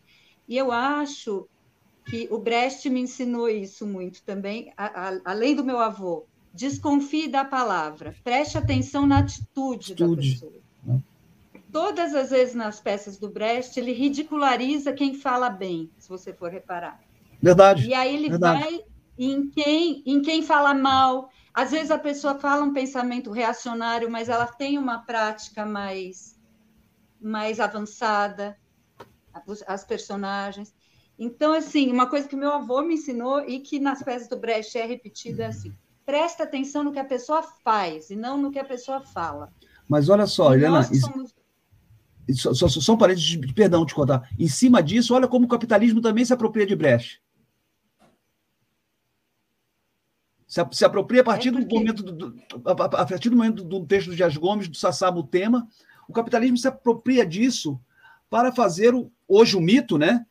Mas ele se apropria disso para unificar um, um, uma coisa tipo cristã, tipo, olha, então tá, o cara fala mal, ele, ele não está ligado à política. Ele, olha, ele é um santo, ele é não sabe? O capitalismo vai se ah, ocupando das coisas que a gente não, não consegue nem dizer. O que esse cara o que esse cara está falando é mentira, gente. Não é assim. Uhum. Desculpa te cortar, só, só, só, senão eu ia perder o pensamento. Imagina, não. Não, acho bom. Acho bom. Pode cortar. Qualquer, todo mundo, viu, gente? Porque eu fico pensando assim, aí que me perguntaram de um professor, eu dou muito aula, já dei muito aula para criança e adolescente, e crianças e adolescentes são muito mais inteligentes nisso do que adulto, porque o adulto vai mecanizando mesmo as relações, né? Mas assim, uma, um, uma criança sabe se você é respeitosa ou não, não, não pelo que você diz.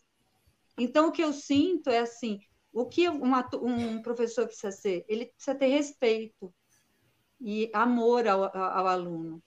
Isso, um aluno. Aí você pode até falar merda. Uhum. Você pode falar merda, o seu aluno pode dizer, não, professora, isso não está certo e tal, com, a, com as vivências que o aluno tenha. Mas, assim, ele vai entender que você é respeitoso, não pelo que você fala, mas como você age com ele. Então, eu acho que para a gente começar a mobilizar um teatro político, essa é a primeira é, postura. A gente tem que rever as nossas posturas da nossa prática de trabalho.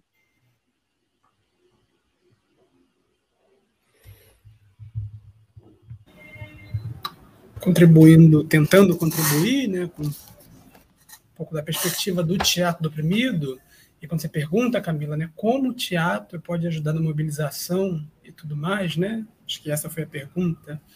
Esse teatro político que a gente acredita e que a gente pratica, embora todo teatro seja político, inclusive o que não se diz político. Lembrei muito da história do Virgílio que Boa contava, de que quando foram fazer uma peça num assentamento ainda, né, no RMST da Liga Campesina, e que o elenco tinha armas é, cênicas, cenográficas, e terminava com a cena Temos que reverter o nosso, o nosso sangue pela terra.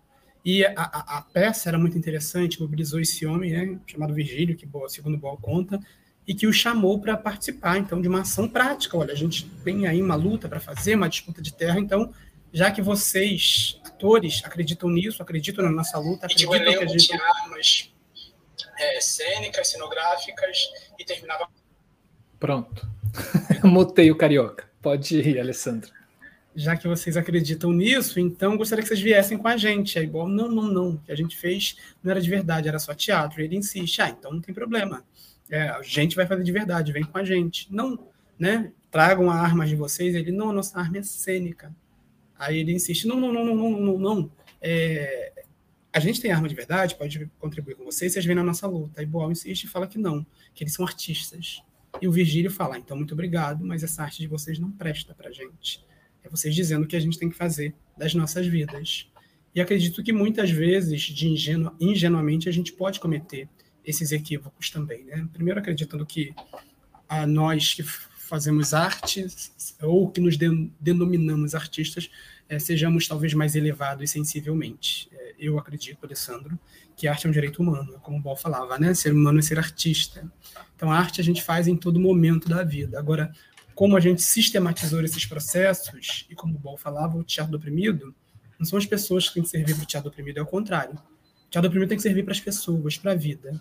Eu estou lendo um livro agora chamado Descolonização Mental, desse autor é, keniano que eu não sei pronunciar o nome, o Ationgo, né? E ele tem uma parte sobre a linguagem do teatro africano ele diz que teatro não é um estabelecimento. As pessoas fazem teatro. A vida delas é o próprio material do drama. E que a necessidade força uma solução do bom senso, né? e que o realismo no teatro colide com a realidade histórica que tá, está se tentando refletir.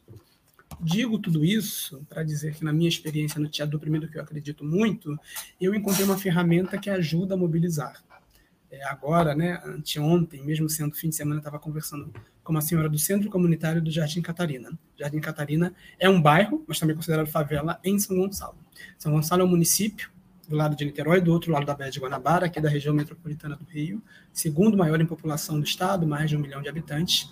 E o Jardim Catarina é considerado a maior favela, o maior né, conglomerado considerado favela da América Latina.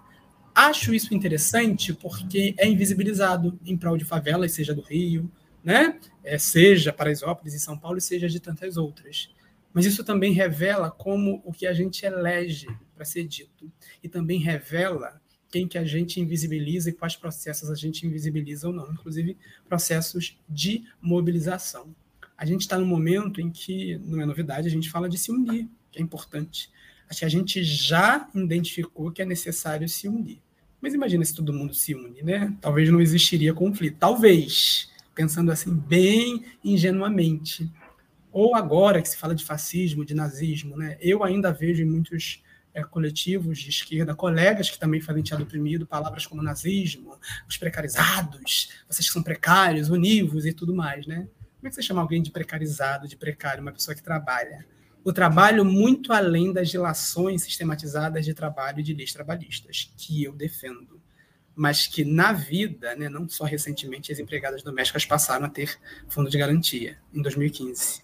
Isso na PEC, né, proposta da deputada, então deputada federal Benedita da Silva, uma mulher negra. E isso tem muito a ver.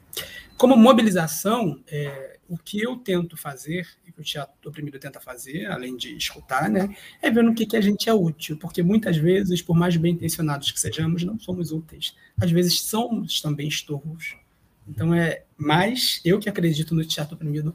Quando isso acontece, seja teatro oprimido ou outra prática teatral, talvez aqui na Maré tem a Cia Marginal, tem grupos de teatro a tiro, tem o Teatro na Laje, outras comunidades, outras favelas, bairros, comunidade no sentido comum tem aqui no Rio, né, tem o Nós do Morro, tem o Afro Reg, que a gente pode inclusive no teatro, no teatro primeiro possamos fazer muitas críticas, mas as críticas que não anulam a mobilização, que muitas vezes também a gente anula formas de mobilização.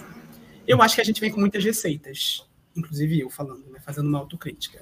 Eu acho que a gente tem muitas é, soluções para o outro, né? e eu acho que muitas das vezes o que a gente acredita, também mesmo quando a gente pratica, não se aplica à realidade. Às vezes a gente quer ter razão, e eu costumo dizer que razão não presta para nada razão é uma ideologia que deixou esse mundo como está. Mas o teatro oprimido é uma possibilidade. Eu acho muito bom frisar isso. Uma possibilidade de, desde que a gente se adeque a isso. E às vezes é isso. Às vezes não vai haver mobilização. E a gente também tem que respeitar isso. Para não falar demais, fico por aqui. Alessandro, você me fez lembrar é, o papo de segunda né, que, hum. que tem no, no GNT, e, e eles estavam falando do livro do que a vida não é útil, gente, do oh, deu Krenak, branco agora. Ailton do Krenak, Krenak. claro, do Krenak. Sim, ó, oh, deu branco assim do Krenak. E, e um dos e, e, um dos rapazes lá falando assim, é, é ele como filósofo, né? É, ele falou assim, eu também não sou útil para a sociedade. E nessa sociedade capitalista, aquilo que não produz é inútil, né? Então não tem como mensurar o, o, o, trabalho de um, de um filósofo, né? E aí eu automaticamente pensei na gente enquanto artista, né? Assim, como mensurar o nosso trabalho se o nosso trabalho ele, ele não é quantificado enquanto hum enquanto essas relações de troca comerciais, né, assim, é, isso custa tanto, eu vendo para você e aí eu fico rico, né? É, como é que a gente pode encarar esse, essa sociedade onde cada vez mais, é, porque agora virou moda, né, empreendedorismo, as crianças já, já estão nas, na, nas escolas né, aprendendo a lidar com dinheiro, criança de 5, 6 anos, aprendendo a lidar com dinheiro e aprendendo a ser empreendedora, né? Assim, como a gente, enquanto arte, enquanto cultura, a gente pode quebrar isso, né? Assim, como é que a gente, dentro dessa sociedade, pode ser enxergado onde esses valores são deturpados, né? Tem uma outra pergunta para vocês aqui, se vocês me permitirem. Claro. É, a gente percebe, assim, é, que dentro de, de que, que, a gente está passando, né, por um período praticamente um retorno à ditadura, né, assim, agora de uma de uma forma muito mais velada, né, é, e aí isso acabam sendo duas perguntas numa só, assim, né, por que quando estamos em um processo de repressão democrática, né, é, o movimento artístico é o mais visado para ser desmobilizado, né? É, e aí, dentro desse processo que a gente está vivendo hoje, né, é, nesse período de, de, desvalorização dos artistas e de marginalização deles, né? E aí me vem uma pergunta: como é que a gente deixou chegar a esse ponto, né? Assim, onde é que a gente, enquanto movimento artístico, onde é que a gente hum, eu vou botar bem entre aspas, né? Onde é que nós falhamos nesse processo, né?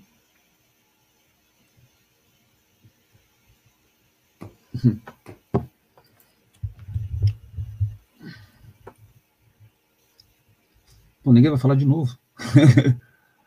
Bom, a, primeira, a, a, tua primeira resposta é, né? Por que, que eles pensam em, em, em, em em atacar o movimento artístico primeiro, porque o movimento artístico é o que pensa, é o que pode realmente mudar, né? A dança, que mexe com o corpo, que mexe com o pensamento, isso, isso é uma ameaça, né? Primeiro é esse. E onde a gente, na minha, na minha opinião, né? E onde a gente errou como artista foi deixar de fazer arte. Deixar de ouvir o próximo e deixar de realmente fazer arte. É só isso assim, para mim. É, é uma opinião, né? Óbvio. Gente, isso daqui é muito mais dinâmico. Vamos lá, não, não é nada de, não é nada formal isso daqui não, gente. Ó, a gente tá no boteco, entendeu? Tem Pô, cerveja, cerveja. mesa e a gente está batendo papo. A gente está discutindo. O... É, mas eu acho. Infelizmente, eu estou bebendo água. Oh. então é difícil trazer o clima do boteco aqui. A gente ainda vai mandar uma cerveja da Ideia Luz para os nossos convidados. Olha, Olha que maravilha. A gente não tem, mas a gente vai ter. Ah. Amo! Então, quando tiver, eu mando meu endereço para os recebidos. Então, comentando algumas coisas, eu fico pensando, né? Eu sou da área de educação, nossa. também, né? E penso que os processos educativos que visam a, a libertação né, é, é, do pensamento, análise social, eles são muito perseguidos, né? Vide a retirar é, as tentativas e, e, conseguir retirar a filosofia, a sociologia dos currículos do ensino médio, vide o encurtamento dos currículos, né, para pensar um currículo mínimo na escola pública, e o teatro também, é, as artes cênicas não serem incluídas em muitas escolas públicas, né? É, são processos que, que eu acho que nós, como artistas, precisamos eu acho que entender esse contexto, né? Um contexto de perseguição política, um, um contexto de que não é novo, que, que não é uma. É, eu, eu, na minha percepção, né, é, a gente tem muitos grupos que foram é, são historicamente oprimidos para além desse momento e são os primeiros são os primeiros grupos que voltam, retornam para o lixo e retornam, eu digo retornam porque essa realidade ela está aí. É, eu já vivi, muitos companheiros e companheiras já viveram e ver isso retornar para muita gente, é, eu acho que é, um, que é que é que é evidência de que todos os direitos eles podem ser é, revogados a qualquer momento, né? A gente não tem, de fato, especialmente quando a gente fala de população negra e indígena é, no Brasil, a gente não tem direitos de fato, né? A Caê Guajajara, ela fala em uma das músicas dela ninguém solta a mão de ninguém, mas ainda bem que ninguém segurou. Porque, e ela vai, na, na, nesse contexto da música, ela vai falando o quanto os povos indígenas, por exemplo, foram, é, são historicamente dizimados a partir do contato com as outras populações que, que acham por bem dizer o que eles são, o que, que eles têm que fazer, o, é tutelar, né?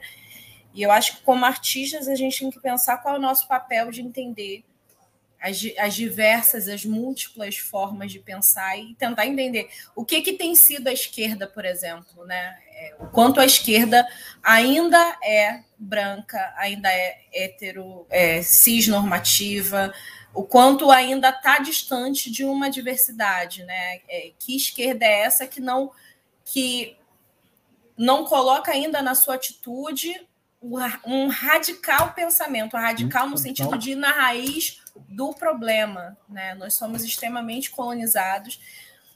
E quando se ataca a arte, eu acho que principalmente ataca a arte que está falando do que é radical no sentido de ir na essência, de ir na essência das relações desiguais, de ir na essência da construção do capitalismo que é branco, que é heterossexual, que é, que é rico, né? E que, que é a cara dessa política que está aí. Se a gente não falar disso, de fato, a gente não está falando de, de um processo artístico que visa a transformação da realidade mesmo, né? E eu, e eu fico pensando muito, né? Qual é o nosso lugar, qual é o nosso papel? Não é, não é apontar o dedo para separar, né? É abrir a ferida para limpar, porque só assim a gente vai conseguir que cicatrize. Né? A gente precisa abrir a ferida. Porque a, a gente muitas vezes usa muitas metáforas que parecem que está todo mundo no mesmo lugar. Embora a gente fale da fome, embora a gente fale da falta, embora a gente fale dessa política que está aí, eu acho que dificilmente a gente para e olha assim, é, todo mundo dá as mãos, ninguém solta a mão de ninguém, mas onde é que estão as pessoas que a gente pode dar mão? Como, é, como é que a gente pode dar mão, sabe? Que movimentos que estão aí pensando desde a base, não olhando para a base dizendo o que, é que a base precisa fazer, mas desde a base. Coalizão Negra de Direitos, os movimentos de favela, a própria CUFA, que estão percebendo esse momento e estão se mobilizando. Como artistas, qual o nosso papel social para além dos palcos, para além do. Né, que o palco seja esse movimento também de visibilizar essas várias é, possibilidades de questionar a realidade, de, de fazer sangrar o próprio teatro, de usar essa metalinguagem, mas também para além dos palcos. Né? O, que, que o que, que o nosso teatro está fazendo para além dos palcos, seja, seja de teatro de arena, seja qual for, seja a rua, seja a praça, mas para além do fazer teatral, como é que esse fazer teatral dialoga com a realidade? Como é que ele transforma a realidade? Como é que ele incide? Porque realmente, assim, a gente precisa avançar muito em vários aspectos, né? Mas não é, não é só a gente que está correndo para escrever edital porque precisa botar comida na mesa. E esse processo a gente sabe que aliena. Mas, assim, a gente precisa entender esse contexto, que é proposital, né? Claro. A gente corre atrás de comida, claro. escreve o edital e, e, e está tudo passando e por quê? Por que está passando? O que, que a gente pode fazer enquanto coletivo em relação a isso? É mais para provocar do que para ajudar, porque resposta a gente não tem. Mas, mas, mas você sabe. É, é, é, Raquel, você sabe de uma coisa, assim, dessa coisa do edital? O que eu vi nesse movimento da, da, da que eu posso falar assim, eu estou mais próximo, que é o movimento da graxa e, e as pessoas se ajudando, foram assim: olha, a gente vai começar a discutir a política de Estado e os, e os técnicos, como um todo, eles começam pelo menos aqui, aqui no Paraná está acontecendo isso, a gente começou a ocupar cadeiras nos conselhos municipais, estaduais, e agora se luta por cadeiras no, no, no, no Conselho Federal. Isso, isso é, é, um caminho, não é o melhor não é o, o, único, nem o melhor caminho, mas é um caminho. É estar é tá ocupando isso para que as políticas se tornem políticas de Estado. Quanto que você falou da esquerda, concordo em gênero, número e grau, sabe? É o que eu digo quando, quando eu falo sangrar, é a gente sangrar na gente mesmo, sabe? e, e, e, e, parar, como você falou, de, de apontar o dedo lá para o bolsonarismo. Esses caras não me interessam, sabe? Me interessa mudar aqui. É, é, é a gente aqui arrumar um jeito de, de, de, que isso nunca mais aconteça. Mas que a gente não deixe isso acontecer. Também, né? Hã? A gente precisa apontar o dedo também, né? Para o bolsonarismo e para tudo. Sim, sim, mas é apontar sim. Mas eu quero. Eu, eu sei, eles são muito óbvios. Eu, eu quero que a gente saia da, da obviedade, sabe? É a gente tem que deixar de ser óbvio. Basicamente é isso. A gente tem que, tem que lutar por alguma coisa assim. Que, que esse, a gente tem que fazer, um, como você falou, um trabalho para fora do palco, que direitos sejam. que não se possa mais mexer em direitos. Que não se possa mais. que nem está acontecendo no Paraná, de escola cívico-militar, gente. Aí eles fecham a escola, estão fechando as escolas à noite, porque os milicos aposentados da PM, que não tem porra nenhuma para fazer, em vez de ficar jogando dominó em casa, sabe? Ou criar.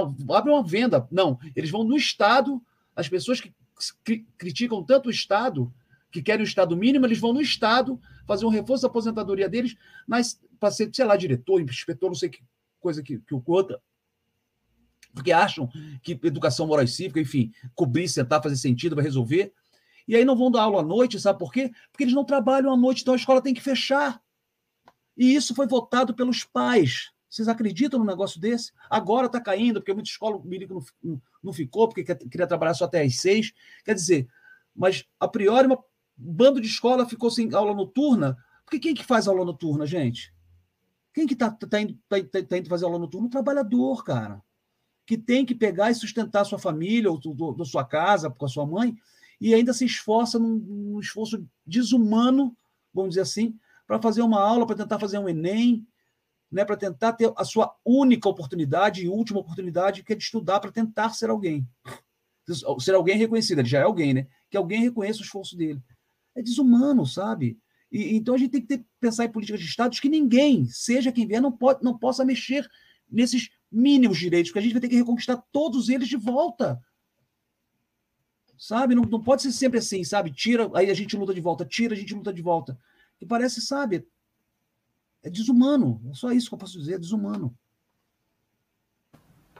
Indo na linha da, do que Raquel falou, e aí sua pergunta, Marcelo, né?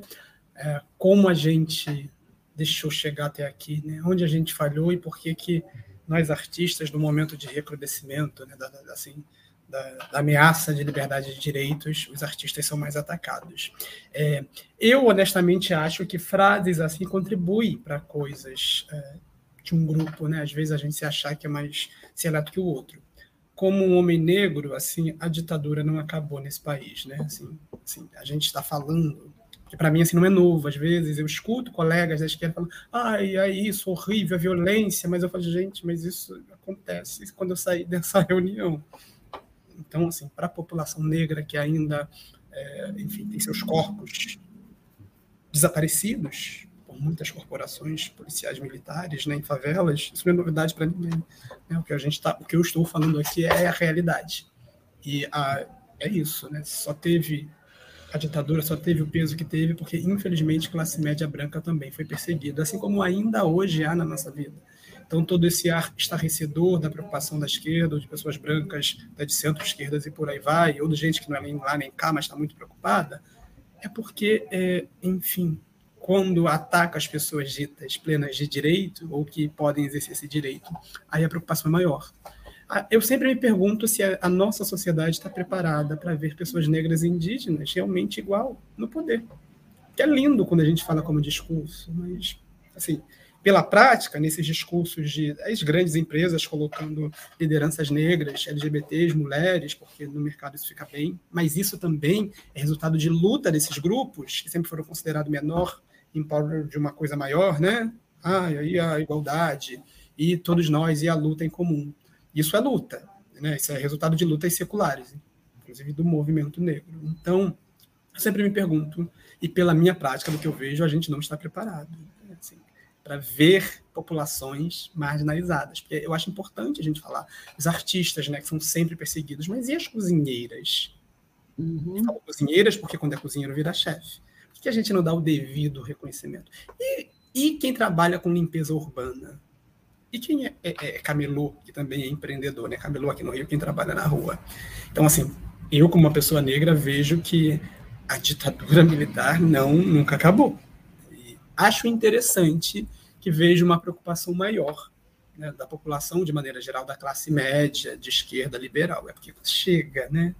Então, assim, acho que, como a gente deixou chegar até aqui, também acho que na, toda a responsabilidade não é de um único grupo, porque a gente está falando de é isso, desequilíbrio de poder, de quem controla esse país e o mundo durante muito tempo. Então, assim, imagina o que foi, como a gente está falando de desmecanização, essa política de cotas, de ações afirmativas, esse bando de pessoas negras nas universidades públicas, em lugares considerados de elite. Imagina, por bem ou mal, grandes emissoras de TVs, inclusive as que a gente critica, colocando em sua grade né, pessoas em destaque. Então, é uhum. isso.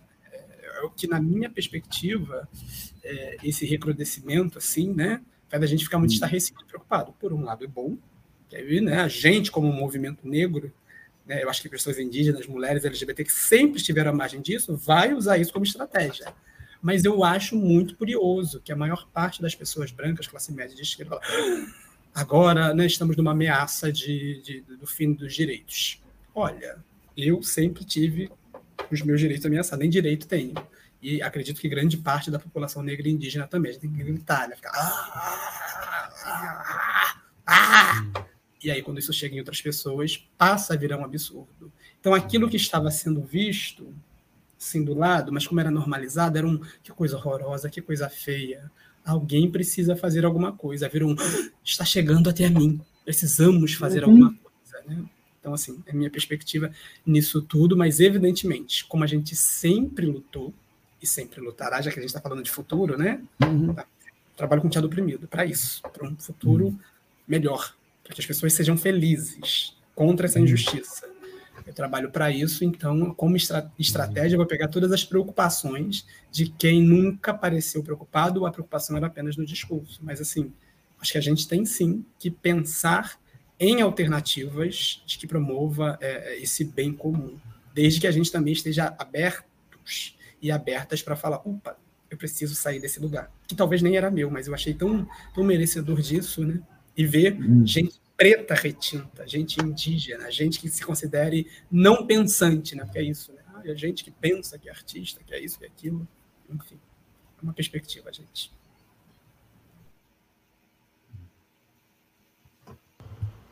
Helena, como é que a gente pode é, uma fala que você é, um pouco da sua fala assim, né? assim, como é que a gente pode é, tentar mobilizar através dos, dos artistas ou do teatro, né, desse fazer teatral, é, uma sociedade onde ela, essa geração que entra no teatro hoje, ela é cada vez mais individualizada, né? Como é que a gente pode fazer essa mobilização com essas, essa geração Z que está aí, tá aí, com a gente, né? Que assim que não consegue não consegue olhar para o lado, não consegue se, se identificar no mundo através do outro, né? Puxa, que pergunta difícil de responder. Eu acho que essa, essa pergunta deve ser respondida no embate entre as pessoas, na prática. Não sei, eu estou cada vez mais achando. Hum, a gente tem que ter ódio dessa estrutura que a gente vive. A partir de, deste princípio, eu odeio isso. Assim.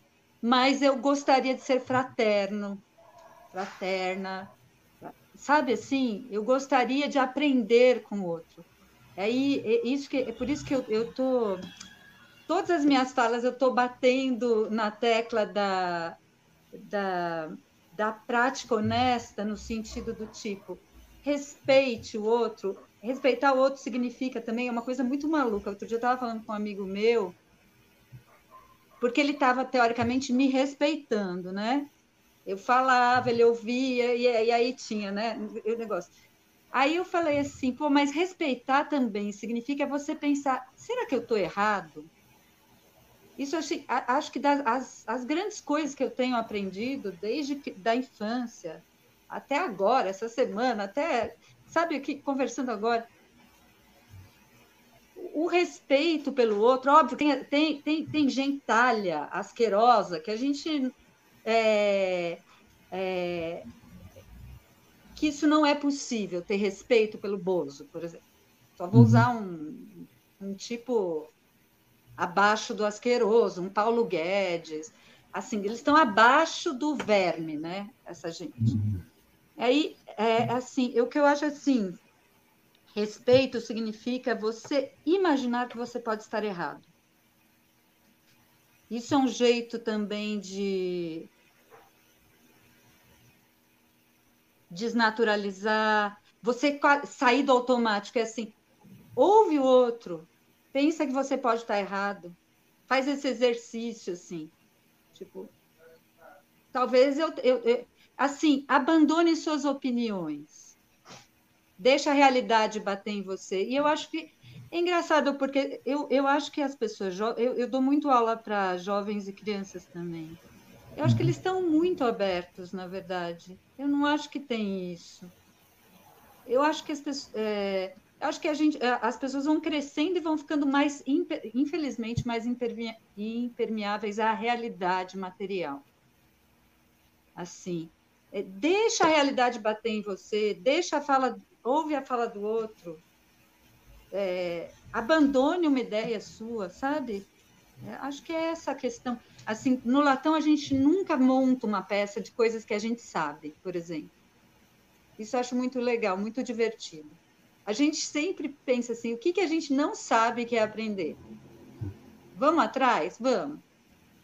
E, e às vezes a gente estreia, juro por Deus, até o último dia da temporada vai mudando a peça. Sim, porque é um espectador que chega e fala, ai, tal coisa. A, a, a, peça que a gente fez sobre a greve do ABC em 79, a gente tinha várias colocações e tal na peça. E aí, assim, tipo, última semana da temporada de São Paulo, um cara chegou e falou: Olha, é, vocês estão criticando um acordo um pouco pelego que os operários acabaram fazendo na greve, mas o que aconteceu aí? Esse acordo aí fechou que as categorias mais é, dos mecânicos mais é, ganhavam menos tiveram um aumento muito grande. Então teve com que, apesar da, da greve ter recuado, teve conquistas para as pessoas mais pobres, os metalúrgicos mais pobres do ABC. E a gente mudou, a última semana em cartaz, a gente mudou a cena por conta desse, dessa fala, que era um cara que tinha sido metalúrgico no ABC. Então, assim, a gente está sempre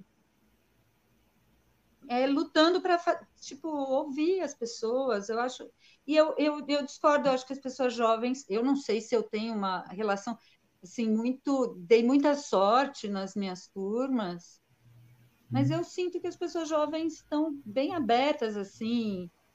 A gente é, melhorou muito em questões de gênero, de raça. A uhum. gente melhorou, acho que é, outro dia eu estava vendo um debate sobre cotas raciais, só tinham pessoas brancas sentadas. Aí tem um senhor que levanta, e aquele asqueroso do Demetro, não sei o quê, Nossa. xinga ele. Que? Isso em 2010. Ele, o, o, o senhor levanta e fala: é um absurdo vocês estarem discutindo cota sem nenhum negro sentado nessa mesa. Acho que isso não acontece mais hoje em dia, por exemplo. Não é possível mais isso acontecer sei lá, por exemplo, eu sou bastante interessada na militância pelo aborto. A maioria das pessoas que decidem sobre o corpo das mulheres são homens. É inacreditável. Você tira uma foto, quem está debatendo o aborto? Você tipo dez tiozão e uma mulher. É uma coisa inacreditável. Então, eu acho que assim, a gente Ai, falei demais, desculpa, agora me perdi na, na, na resposta. Mas, Mas é sabe, Helena, ouvindo. Desculpa. Vai, Bom, eu peguei a fala aqui e vou falar. Ouvindo vocês, né, todos e todas, assim, uma coisa, eu na condição de mulher branca, lésbica, né, eu fico pensando como é que, porque quando Alessandro fala, né, que ah, para mim a ditadura nunca acabou, é, eu, né, Camila, falo, para mim ela, ela deixou de existir. Eu sou essa que fala isso, olha só. Mas eu acho que um grande exercício para nós, né, eu aqui na minha condição, é eu pensar quais são os meus privilégios e abrir mão, sabe? Assim, e só tendo representatividade múltipla é que eu consigo perceber isso. Porque eu posso falar assim, a Camila de seis anos atrás nem sequer pensava essas questões porque não, não, não, não chegavam a mim, porque eu não via, sempre eu via homem branco falando, né? Sempre homem branco, sempre homem branco me representando. Então, é, são umas. E, e, eu fico pensando muito o lugar da escola, sabe? Eu passei muito tempo na escola e aprendi muito pouco. Eu fico vendo o quanto de tempo eu perdi, assim. É um lugar que me causa muita dor, na verdade, a escola. Ela, ela, não, ela me causou pouquíssimas felicidades, assim. Lógico, quando eu penso em algo bom que eu, que eu consegui na escola, foram amizades, foram pessoas que eu tenho para a vida, né? Mas eu fico pensando isso assim, a gente a gente está aqui falando de um ser, né, no mundo, um corpo aí no mundo. Estamos falando de todas essas questões de conscientização, mas eu concordo muito quando a Raquel fala que, né, que eu entendi, de que se a gente não tiver representatividade de todas as formas de existência humana, a gente vai silenciar a, a, né, quem não está. E hoje a gente tem uma hegemonia, gente. Olha, a gente tem muitas, muitas, muitas conquistas aí, né? A gente tem muitas. Aqui em Uberlândia, a mesma vereadora mais votada foi uma mulher preta. E foi a primeira vez que eu tive muito orgulho em ter votado numa pessoa, sabe? E, e pensa, eu já tô com meus 36 anos, é a primeira vez, eu voto desde os 16 anos, né? Então, tem, tem muita coisa, a gente está conquistando muita coisa, e quando o Alessandro fala, a sociedade ela não está preparada, eu acho que é isso mesmo, assim. E eu acho que esse exercício também da classe média branca, né, que agora bateu e fala, ai, vamos lutar, vamos, não é o exercício de luta só. Eu acho que é um exercício de abrir mão de privilégios. E aí, tá afim? Vai abrir mão do privilégio? vai questionar quando chega num lugar, é bem tratada e vê uma outra pessoa não sendo bem tratada, ou vai fingir que não viu e, e entra, entende? Acho que a gente, eu acho que é muito bom. Alguém falou em algum momento sobre apontar para si, né? A gente precisa mesmo se questionar o tempo todo. Eu acho que hoje a gente tem que estar num estado de indignação social e um estado de vigília, sabe? Assim, não dá para relaxar. Eu, Camila, não posso mais relaxar e falar, ai, hoje, né, aconteceu. Ai, não, não dá, não dá mais para relaxar. E eu acho que tem que tem que começar a questionar também, porque eu, enquanto mulher, tenho um, uma predisposição a não questionar. Eu fui criada assim. Quando uhum. eu estou numa roda de uma roda de diálogos com colegas meus de, de trabalho, assim, se a maioria são homens, sabe? Eu, eu, geralmente eu tenho um comportamento primeiro que me vem, que é de escutar. E aí eu questiono, falo, opa, por que, que eu estou só escutando, só escutando e não estou falando, né? É um, é um exercício, é um estado de vigília constante, assim. Constante. Acho que é, a gente tem que ficar nesse lugar. Não podemos nunca mais sair dele. É, o, o, o que eu acho é isso mesmo, sabe, Camila? Eu, eu acho assim, ó. É, o, o, o, o Eliseu, o Eliseu, não, me desculpa, Eliseu, o Alessandro me, me fez lembrar um, um fator que aconteceu aqui em Curitiba, inclusive, há muitos anos que como eu venho do Rio, eu já venho. O Rio não tinha, mas aqui já tinha muito crack, né? Muito mais do que no Rio, se imagina, já tinha em São Paulo. E estava tudo bem, porque era o neguinho que estava fumando. Eu digo neguinho no sentido que como o cara pensava. Quando chegou perto da classe média, aí vem as notícias, né? Sim, mas enquanto estava matando a classe pobre, estava bom, era isso? Então, eu, eu, entendo, eu entendo toda essa fala, mas quando eu digo, quando eu falei da gente sangrando na própria carne, é, é perder os privilégios e, e, mais, e mais do que perder o privilégio é, é, é, pensar assim: não, né? eu vou perder o privilégio, mas, mas o Alessandro merece o mesmo privilégio que eu. Eu não preciso perder para ele ganhar. Ele que tem que. Quer dizer, eu não preciso perder, não. Ele tem que ter os mesmos privilégios que eu. Né? E, essas pessoas têm que ter o mesmo privilégio. Eu tenho uma filha, obviamente, que é professora, socióloga, e daí a Raquel é professora. Gente, a gente está falando muito classe, da, da, classe, eu acho isso bacana eles perseguem a classe, mas eles começam perseguindo aonde? As escolas, o professor, o massacre nesse ser humano, né? nessa pessoa.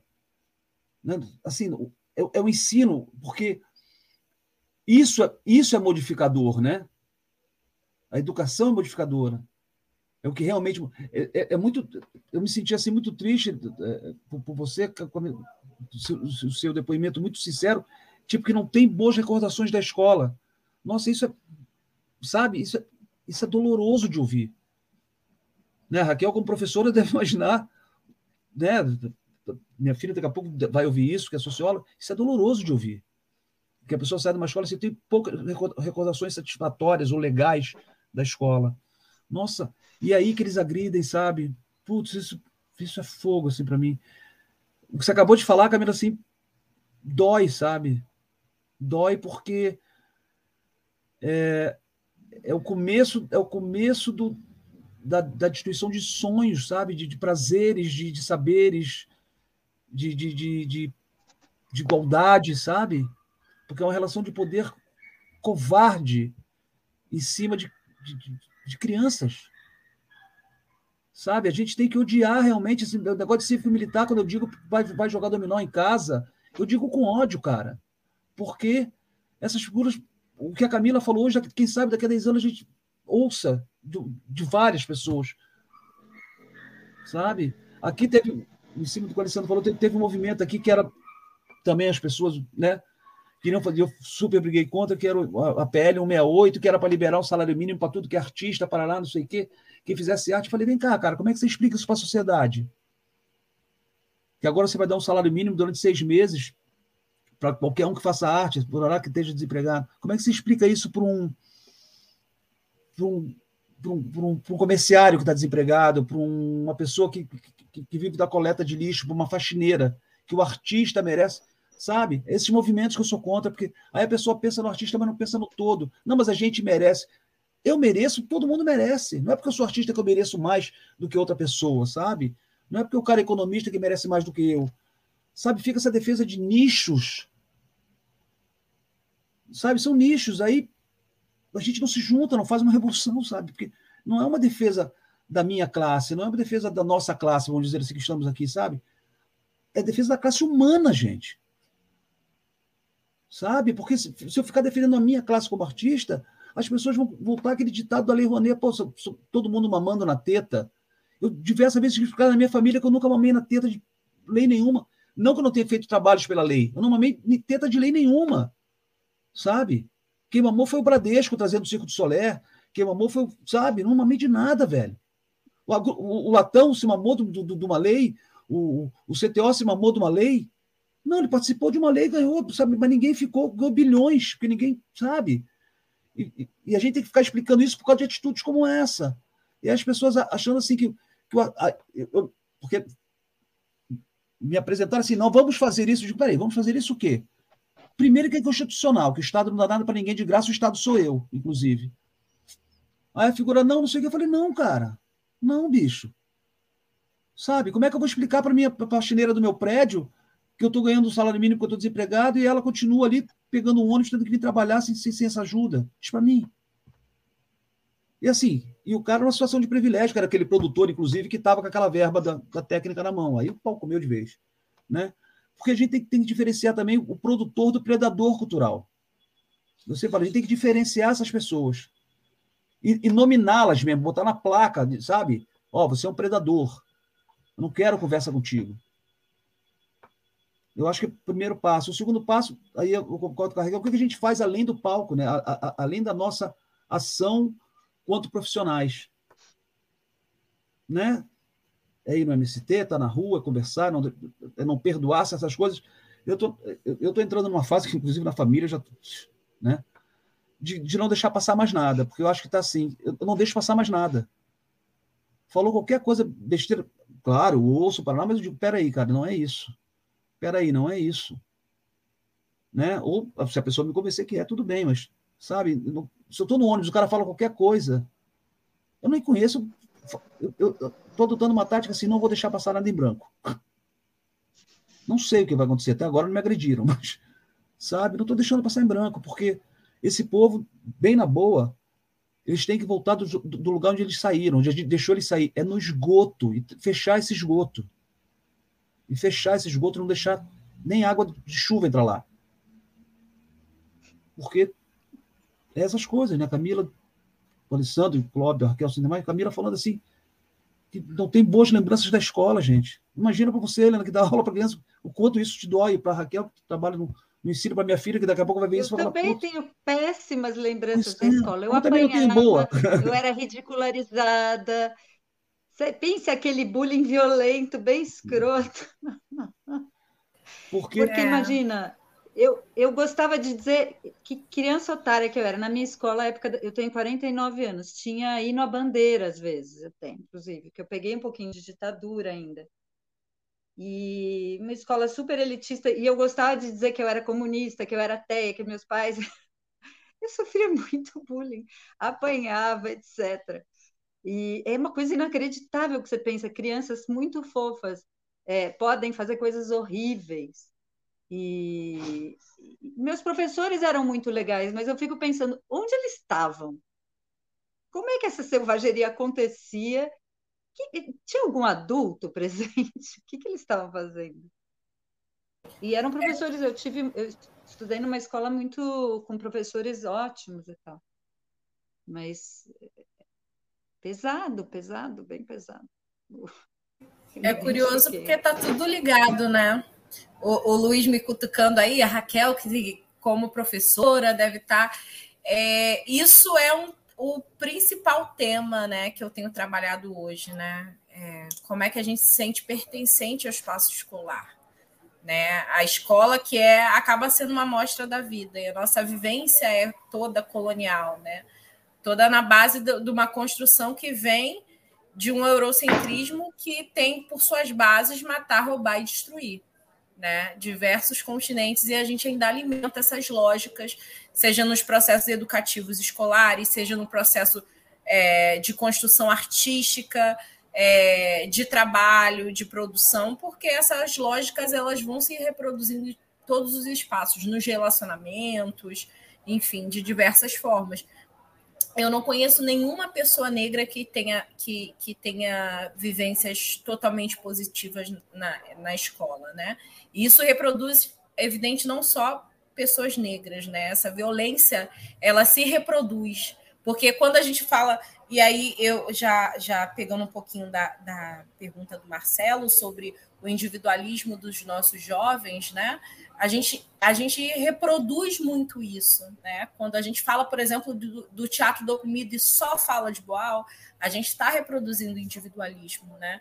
Quando a gente fala é, de uma perspectiva de política e fala é, como, se, como se todos os outros fossem é, alienados, apesar desse sistema que é feito para alienar, a gente está reproduzindo um discurso que é individualista, que está culpabilizando o oprimido apesar de um contexto. Por mais que a gente saiba é, do contexto, as nossas próprias formas de fazer pergunta é sempre colocando, é, é entendendo uma culpa em quem está sofrendo isso. E aí não, não é necessariamente uma crítica a, a, a, algumas falas, mas é, é principalmente como é que a gente faz a pergunta. Né? E no Teatro do Oprimido a gente se preocupa muito com a pergunta. Né? Eu acho que os jovens estão sofrendo cada vez mais um processo que individualiza, porque é interessante para o sistema capitalismo que nós não, não nos vejamos como seres sociais, políticos e coletivos.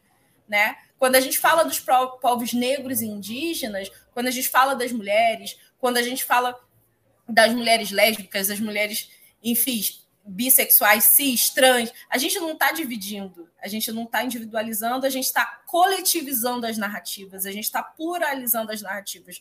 Porque não significa só fazer um movimento de incluir essas pessoas que não estão, né? Mas faz, é, eu acho que eu, nos fazer evoluir. Né? Quando eu estou num lugar que não é plural, eu perco, principalmente. Não é só quem não está que perde, eu perco. E a gente tem que ser, ter essa consciência como seres sociais e coletivos, né? A Bárbara Santos, especialmente, ela, ela faz uma pesquisa, um desenvolvimento no Teatro do Oprimido, né? A partir do Teatro Fórum, que é o Fórum por Especificidade. No Teatro do Oprimido, há um tempo atrás, qualquer pessoa entrava no lugar do oprimido. Mas isso é, isso é como mágica. Como eu, uma mulher cis, por exemplo, uma mulher negra, bissexual, cisgênero, vou entrar no lugar de uma mulher trans, por exemplo. Né? Será que eu tenho essa, essa vivência dela? Ou como eu, do meu lugar de mulher cis, eu posso eu posso intervir socialmente, né? Ou, por exemplo, uma mulher, uma pessoa branca numa situação de racismo, entrar no lugar de uma pessoa negra, a gente via muitas vezes no Cor do Brasil, e a pessoa falava: Não, peraí, seu polícia, dá um abraço no policial, aqui é paz e amor. E o policial na cena ficava assim: Ah, tá, então tudo bem. Será que se fosse uma pessoa negra e abraçasse a polícia, teria essa mesma recepção? Né? E aí, pensar os nossos lugares sociais faz a gente avançar. Eu acho que é pensar pensar em coletivo. E a escola tem sido também esse espaço, né?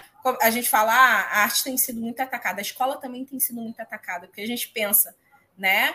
É, a, a população aqui no Rio de Janeiro, né? Eu, eu trabalho na, na, Secretaria Municipal de Educação, é, considerada a maior é, rede da América Latina de educação pública, 1.543 escolas, né? E a gente tem agora, começando agora, em, nesse ano de 2021, uma gerência de relações étnico-raciais, sendo que a gente tem a primeira lei que obriga o ensino de história e cultura africana brasileira, afro-brasileira nas escolas em 2008. E só agora, em 2021, a gente tem uma gerência. E a gente está falando aí de, de várias crianças que passaram por uma escola que não era comprometida no sentido de no sentido institucionalmente falando, porque a gente tem muitos professores e professoras que já faziam esse trabalho, né, um trabalho engajado, voltado para a educação antirracista, mas só agora que a gente pensa institucionalmente. E isso vai em vários aspectos, né? A escola precisa estar comprometida com a vida, senão não faz sentido, né? E aí você vê muitas crianças sofrendo bullying, sofrendo racismo, sofrendo uma série de coisas, porque muitas vezes a, a escola, assim como a arte, que é o que a gente está também discutindo aqui, se descola da vida como se não tivesse nenhum compromisso né? E se a escola e a arte não servirem para observar a vida e transformar a vida, a realidade, realmente não faz sentido e realmente não vai ser pra, prazeroso para ninguém. E mesmo aquelas crianças que não sofriam bullying, o racismo, mas praticavam, também perdem. E perdem muito em humanidade, em coletividade. Muito boa a sua fala, Raquel. Eu, assim, eu já tinha eu, eu, já tinha notado essas coisas na sua primeira vez, assim, quando você fala de, do teatro fazer você da arte, né? Cadê? É, só, trans, é, só transforma a realidade se você enxerga ela, né? Assim, e enxerga, é, reflete e depois propõe né? E eu acho que é isso, é, esse é o nosso propósito enquanto artista, porque artista, de acordo com Augusto Boal, é um ser humano. Não tem como a gente não ser humano hum. e, e, ser artista. Né? Ah. Eu, eu também não consigo, não dá match essa coisa, não uhum. dá match. Então, por isso que você percebe, assim, pelo menos numa, no meu posicionamento, assim, quando eu, quando eu começo a pensar sobre, você, não, você consegue entender porque essas, esses esgotos né, que estão saindo, né, essas pessoas que estão saindo do esgoto, né, é, elas são o que são, né, porque elas não, não conseguem né, assim, ter, essa, ter essa empatia, ter, ter essa reflexão e, e, e, e ter esse compromisso com o coletivo, com as outras realidades e se proporem em efetivamente terem é, um comprometimento né, com, com o ser social. É difícil, né, gente? Assim, a gente olhar para a nossa realidade agora e falar assim, bom, e aí?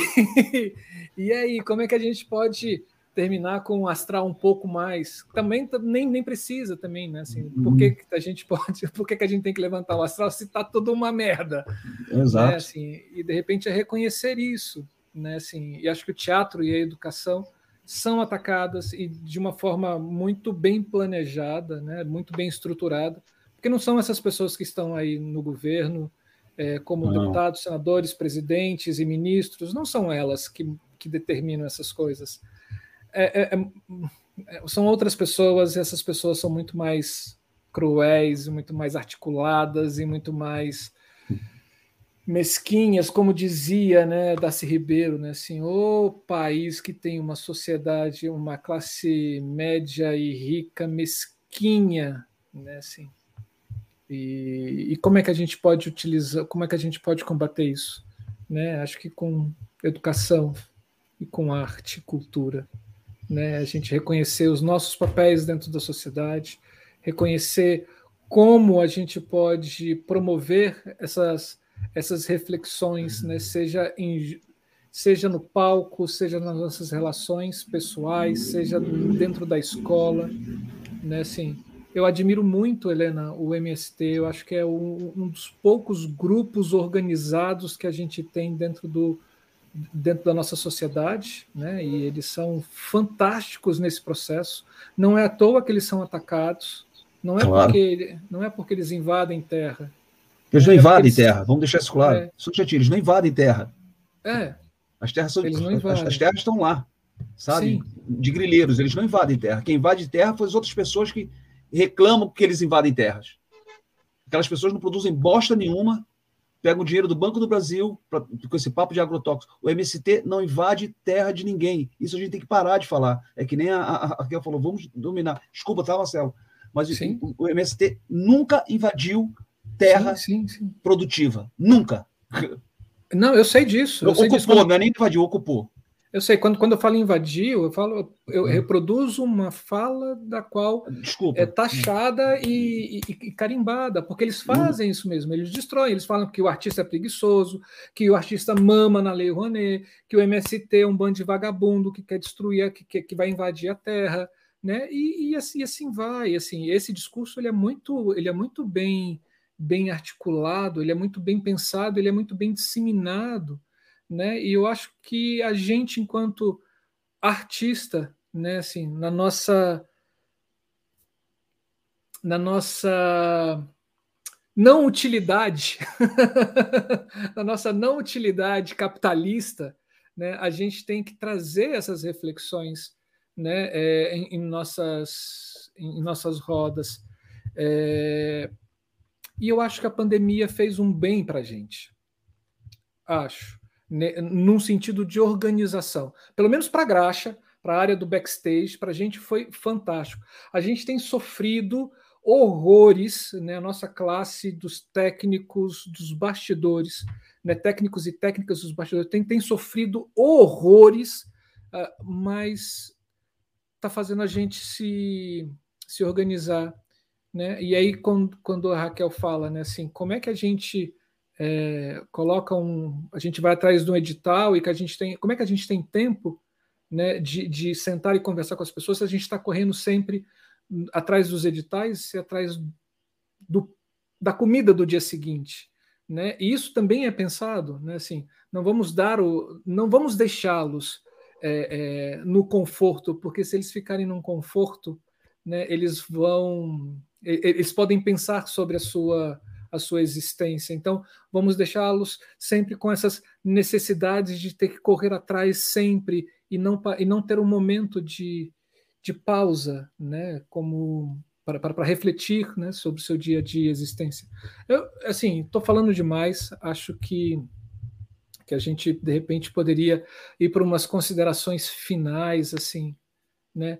E, cara, a fala de vocês, assim, para a gente está sendo muitíssimo, muito, muito, muito, muito, muito, muito, muito, muito, muito especial. Mesmo. Porque a gente acredita nisso, eu e Camila, a gente acredita que não dá, não tem como desvincular a nossa realidade da política, do teatro, da arte, da educação e assim vai. Alberto, fala para vocês, vamos para as considerações finais, gente, por favor.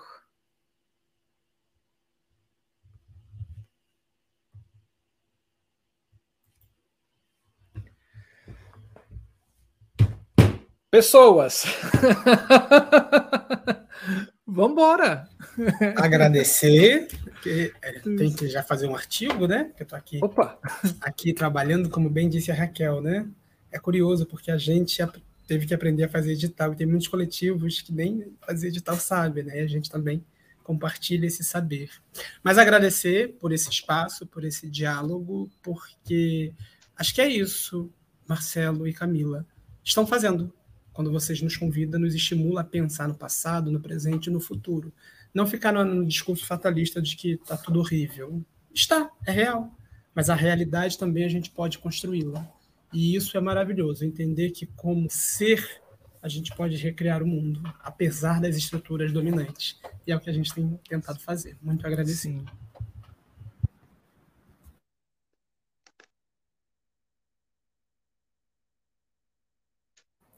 Bom, também quero agradecer o convite, tanto ao Marcelo quanto à Camila, e ao Alessandro, ao companheiro Alessandro, que sempre revê esse lugar, né? É, que eu acho que é, que é isso, compartilhar espaços de poder e mesmo um espaço de fala na internet também é um espaço de poder, né? E vendo que normalmente os homens estão nesses espaços mais reconhecidos, ele me chamou e dividiu a fala comigo. Então, acho que é importante dizer é, especialmente como reflexão para a gente pensar né, como é que a gente democratiza cada vez mais os espaços, amplia cada vez mais é, os espaços. É, agradecer também a reflexão, né, a oportunidade de reflexão, de troca com, com os diferentes grupos e conhecer a página também, vou acompanhar de, de agora em diante.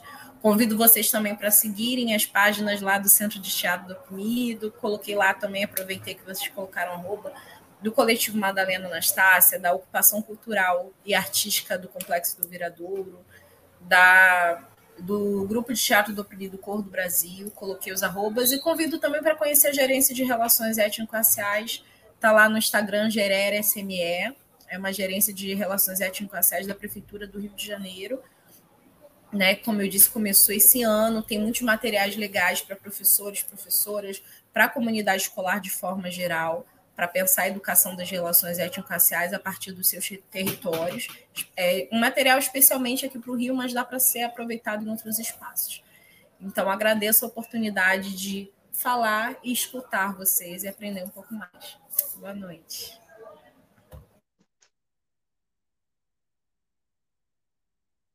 Acho que então vou falar eu, que aí a gente segue a ordem das falas, né? Primeiras.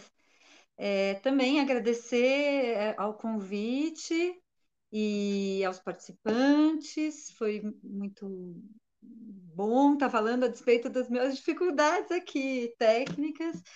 Um, e desejar a todos força, inteligência, alegria e amor porque quando as coisas estão barra pesada, então, eu não sei vocês, eu quando eu estou triste eu fico burra que nem uma porta.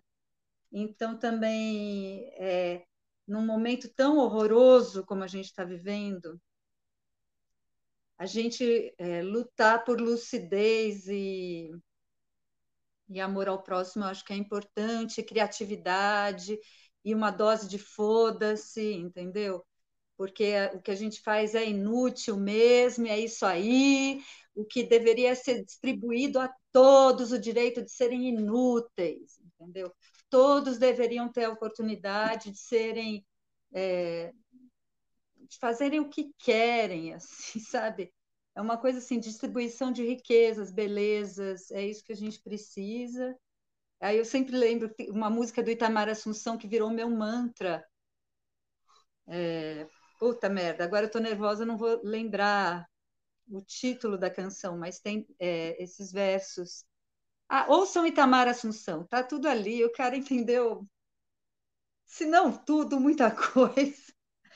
Mas ele fala: seja meu ver, seja cantar como quem resiste, resistir como quem deseja. Então é isso que eu desejo a todos, que a gente tenha um versejar, né, que ele joga para o futuro também, para atual, futuro e tal, e a gente tem a força de quem resiste e a gente resiste resista como quem deseja, assim, como quem tem tesão, assim. Que, assim, não tem como a gente ser pessim, é, otimista na, na análise, porque está muito ruim.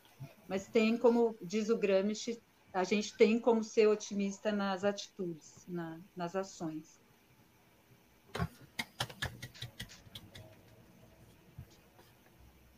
Helena, eu acho que essa composição, acho que a parceria com a Alice, com a Alice Ruiz é. não é com, se não é com o Leminski, é que eu faço show do Leminski. Para... Não, é com a Alice. É com a Alice, né? É com a Alice. Com a Alice é. Ruiz, é. exatamente, que eu já ouvi. É, eu Bom, que ótimo. Eu queria agradecer ao Marcelo e à Camila pelo convite. mas principalmente agradecer ao Alessandro, a Raquel e a Helena. Gente, vocês são maravilhosos. Eu me senti assim, é, que eu vou dormir bem, né? E com várias interrogações, que é o que me, que é o que me alimenta, né? Com várias interrogações. E isso é legal. Isso é extremamente bom, porque se tem interrogação, é sinal que eu vou procurar e, quem sabe, eu melhoro mais um pouquinho, ou tiro uma verdade absoluta que talvez eu tenha, tenha colocado. Então, né, é legal ter, ter, essa, ter essa, essas interrogações, e são várias. Eu saio daqui. Eu fico muito feliz de saber que, que, que as pessoas estão na luta. É difícil, mas, como diz um amigo meu, se fosse fácil, não chamava nós, né? Então, então, então é, é, é difícil, mas sem utopia não existe arte. E se a gente deixar de sonhar, eles vencem. Né? É simples, se a gente deixar de sonhar, eles vencem. Então, é que nem a, a Helena acabou de falar, que se, muitas pessoas fiquem inúteis, que tenham seu ócio, que se divirtam. Tá difícil hoje, tá, né? Mas a gente consegue. Eu sempre, eu, eu sou otimista, assim, apesar de tudo, eu sei que tá difícil, eu sei que tá ruim, mas se eles, se a gente ficar ou repetir o, o, o projeto deles melhor maquiado, eles já venceram. Eu sempre digo que o dia que o oprimido né, ocupa a mesma fala que o opressor, não há nem guerra, né, porque o opressor já ganhou. Né? A gente não pode repetir nem como maquiagem o que eles acham. A gente tem que ser duro com eles, sim. Eu acho que eles têm que voltar para o esgoto, sim. Que é o lugar deles, sim. Né? Mas que a gente faça isso e a gente fique sempre lutando, sempre atento, né? Sempre atento ao que pode acontecer e, e pedindo desculpas pelas falhas. Porque eu saí daqui hoje pensando assim, falei, cara, o Alessandro, a Raquel, a Helena, vocês botaram tantas coisas na minha cabeça, assim, que, tantas interrogações que eu digo, cara, eu acho que eu preciso também pedir mais desculpas, sabe? pedir mais desculpas. É ficou assim, essa coisa da escola, essas relações com, com a vida, né? E que a luta é árdua, mas a gente só consegue isso porque a gente está aqui. Né? Porque a gente está aqui rediscutindo a cada momento o porquê estamos aqui, porque estamos lutando. Muito obrigado a todos vocês, de coração. Muito obrigado mesmo. Gente, a gente é que agradece, assim, é, é impressionante nos debates, porque a gente convida pessoas, muitas vezes a gente não se conhece, né? A gente só se conhece aqui desse formato virtual. E assim, como as falas são são falas que tocam, né? Que é como o Luiz falou, a gente eu saio dos debates assim, não é impossível dormir agora, porque aí a minha cabeça fica desse jeito, né? E de várias questões. Então, agradecer assim a generosidade de vocês, eu não sei nem falar porque é dispor de tempo, é dispor de pensamento, de discurso, né? Então, muito obrigada mesmo, mesmo, mesmo pela presença, pela generosidade. Muito bom é, vocês que estão nos assistindo aí, eu espero que tenham gostado tanto quanto eu, tanto quanto eu acho que o Marcelo, vou falar mais por ele, né? É, compartilhem, eu vou fazer um merchan aqui rapidinho, gente, para a gente encerrar. É, compartilhe esse vídeo, se inscreva no canal, acione o sino, porque todo o conteúdo entra, é, vocês vão receber notificação. Estamos nas redes sociais Facebook, Instagram e Telegram. Estamos também nas plataformas de podcast. Procura da Ideia à Luz, que vocês vão encontrar a gente. Querem nos ajudar de uma forma financeira, além dessa, né, de audiência, além de estar aqui com a gente? Saibam que nós temos o nosso Pix aqui em cima, nós temos o super chat, que é esse cifrão que está na conversa, e temos também a alternativa de seja membro do canal, que é uma contribuição mensal de cinco reais. Então, hoje o canal não conta com nenhuma contribuição. É os nossos vontades, os nossos quereres, né, de estar aqui, vocês daí, a gente daqui, a generosidade das pessoas que a gente convida, que aceitam esses quereres que faz esse canal acontecer. Um último merchan é que está começando hoje um evento que chama, olha aqui, a luz inveja! em cena. A luz em cena, eu vou deixar aqui no chat da nossa conversa e também no comentário do vídeo Começa hoje, vai até sábado, tem uma programação totalmente gratuita, totalmente online, tem várias mesas, assim, as mesas estão bem bonitas, bem legais mesmo. E vou deixar também o, o YouTube e o arroba do Instagram, porque pelo Instagram vocês acompanham toda a programação. Me calei, muito obrigada, gente. Gente, ó, só tenho a agradecer incrível. Queria poder estar tá aí para abraçar vocês, todos, todos e todas, assim, com um abraço muito forte. É, esse canal é feito por, por vocês, né? É, por vocês que estão aqui, que doam essa, é, é esse, é, esse tempo de vocês, esse conhecimento de vocês, para que a gente possa compartilhar isso com uma, com uma galera. Tem muita gente que assiste no gravado, a gente acompanha aqui assim muita gente mesmo que pega isso no gravado. E como disse a Camila, é um acervo que a gente está tendo e que isso vai poder ser revisto daqui 10 anos e falar assim: olha, você quer saber como é que era a visão do, dos artistas naquela época? Dá uma olhada, tem um vídeo lá, assim. E, e é isso, assim. Muitíssimo obrigado, obrigado, Raquel. Sua fala me fez repensar algumas coisas aqui, minhas, minhas. Muito obrigado. Alessandro, eu quero ter essa sua articulação de, de, de ideias e, e, de oratória. Meu, meu amigo, ó, assim, que maravilha, que orador você é, cara. Né, assim, me, me diga qual é o número para votar. Já vou votar em você. É, Helena, assim, Respeito é você imaginar que você pode estar errado. Eu vou levar isso para minha vida. Eu vou levar isso para minha vida. Parabéns, parabéns, parabéns pelo, pelo trabalho que a Cia do Latão faz. É, parabéns por essa parceria que vocês têm com o MST. Né? Parabéns por resistir e tentar resistir a cada momento. Né? E Luiz Nobre, assim, não tem como assim agradecer você assim quando você fala do é, da militância é, é, eu, eu me identifico muito com você assim eu sou esse cara que fica puto também e a vontade é, é de, de partir para cima pegar e, e, fazer os acampamentos nossos aqui para tentar modificar alguma coisa eu me identifico bastante. Obrigado por vocês estarem aqui Obrigado a vocês que estiveram aqui com a gente até esse momento. Vou dar alguns nomes, impossível dar o nome de todos, mas a Jô Moreno, o Maurício Marques, o Eliezer, uh, o Lemar Rezende, nosso, meu querido parceiro de trabalho aqui, assim, o Cris Diniz.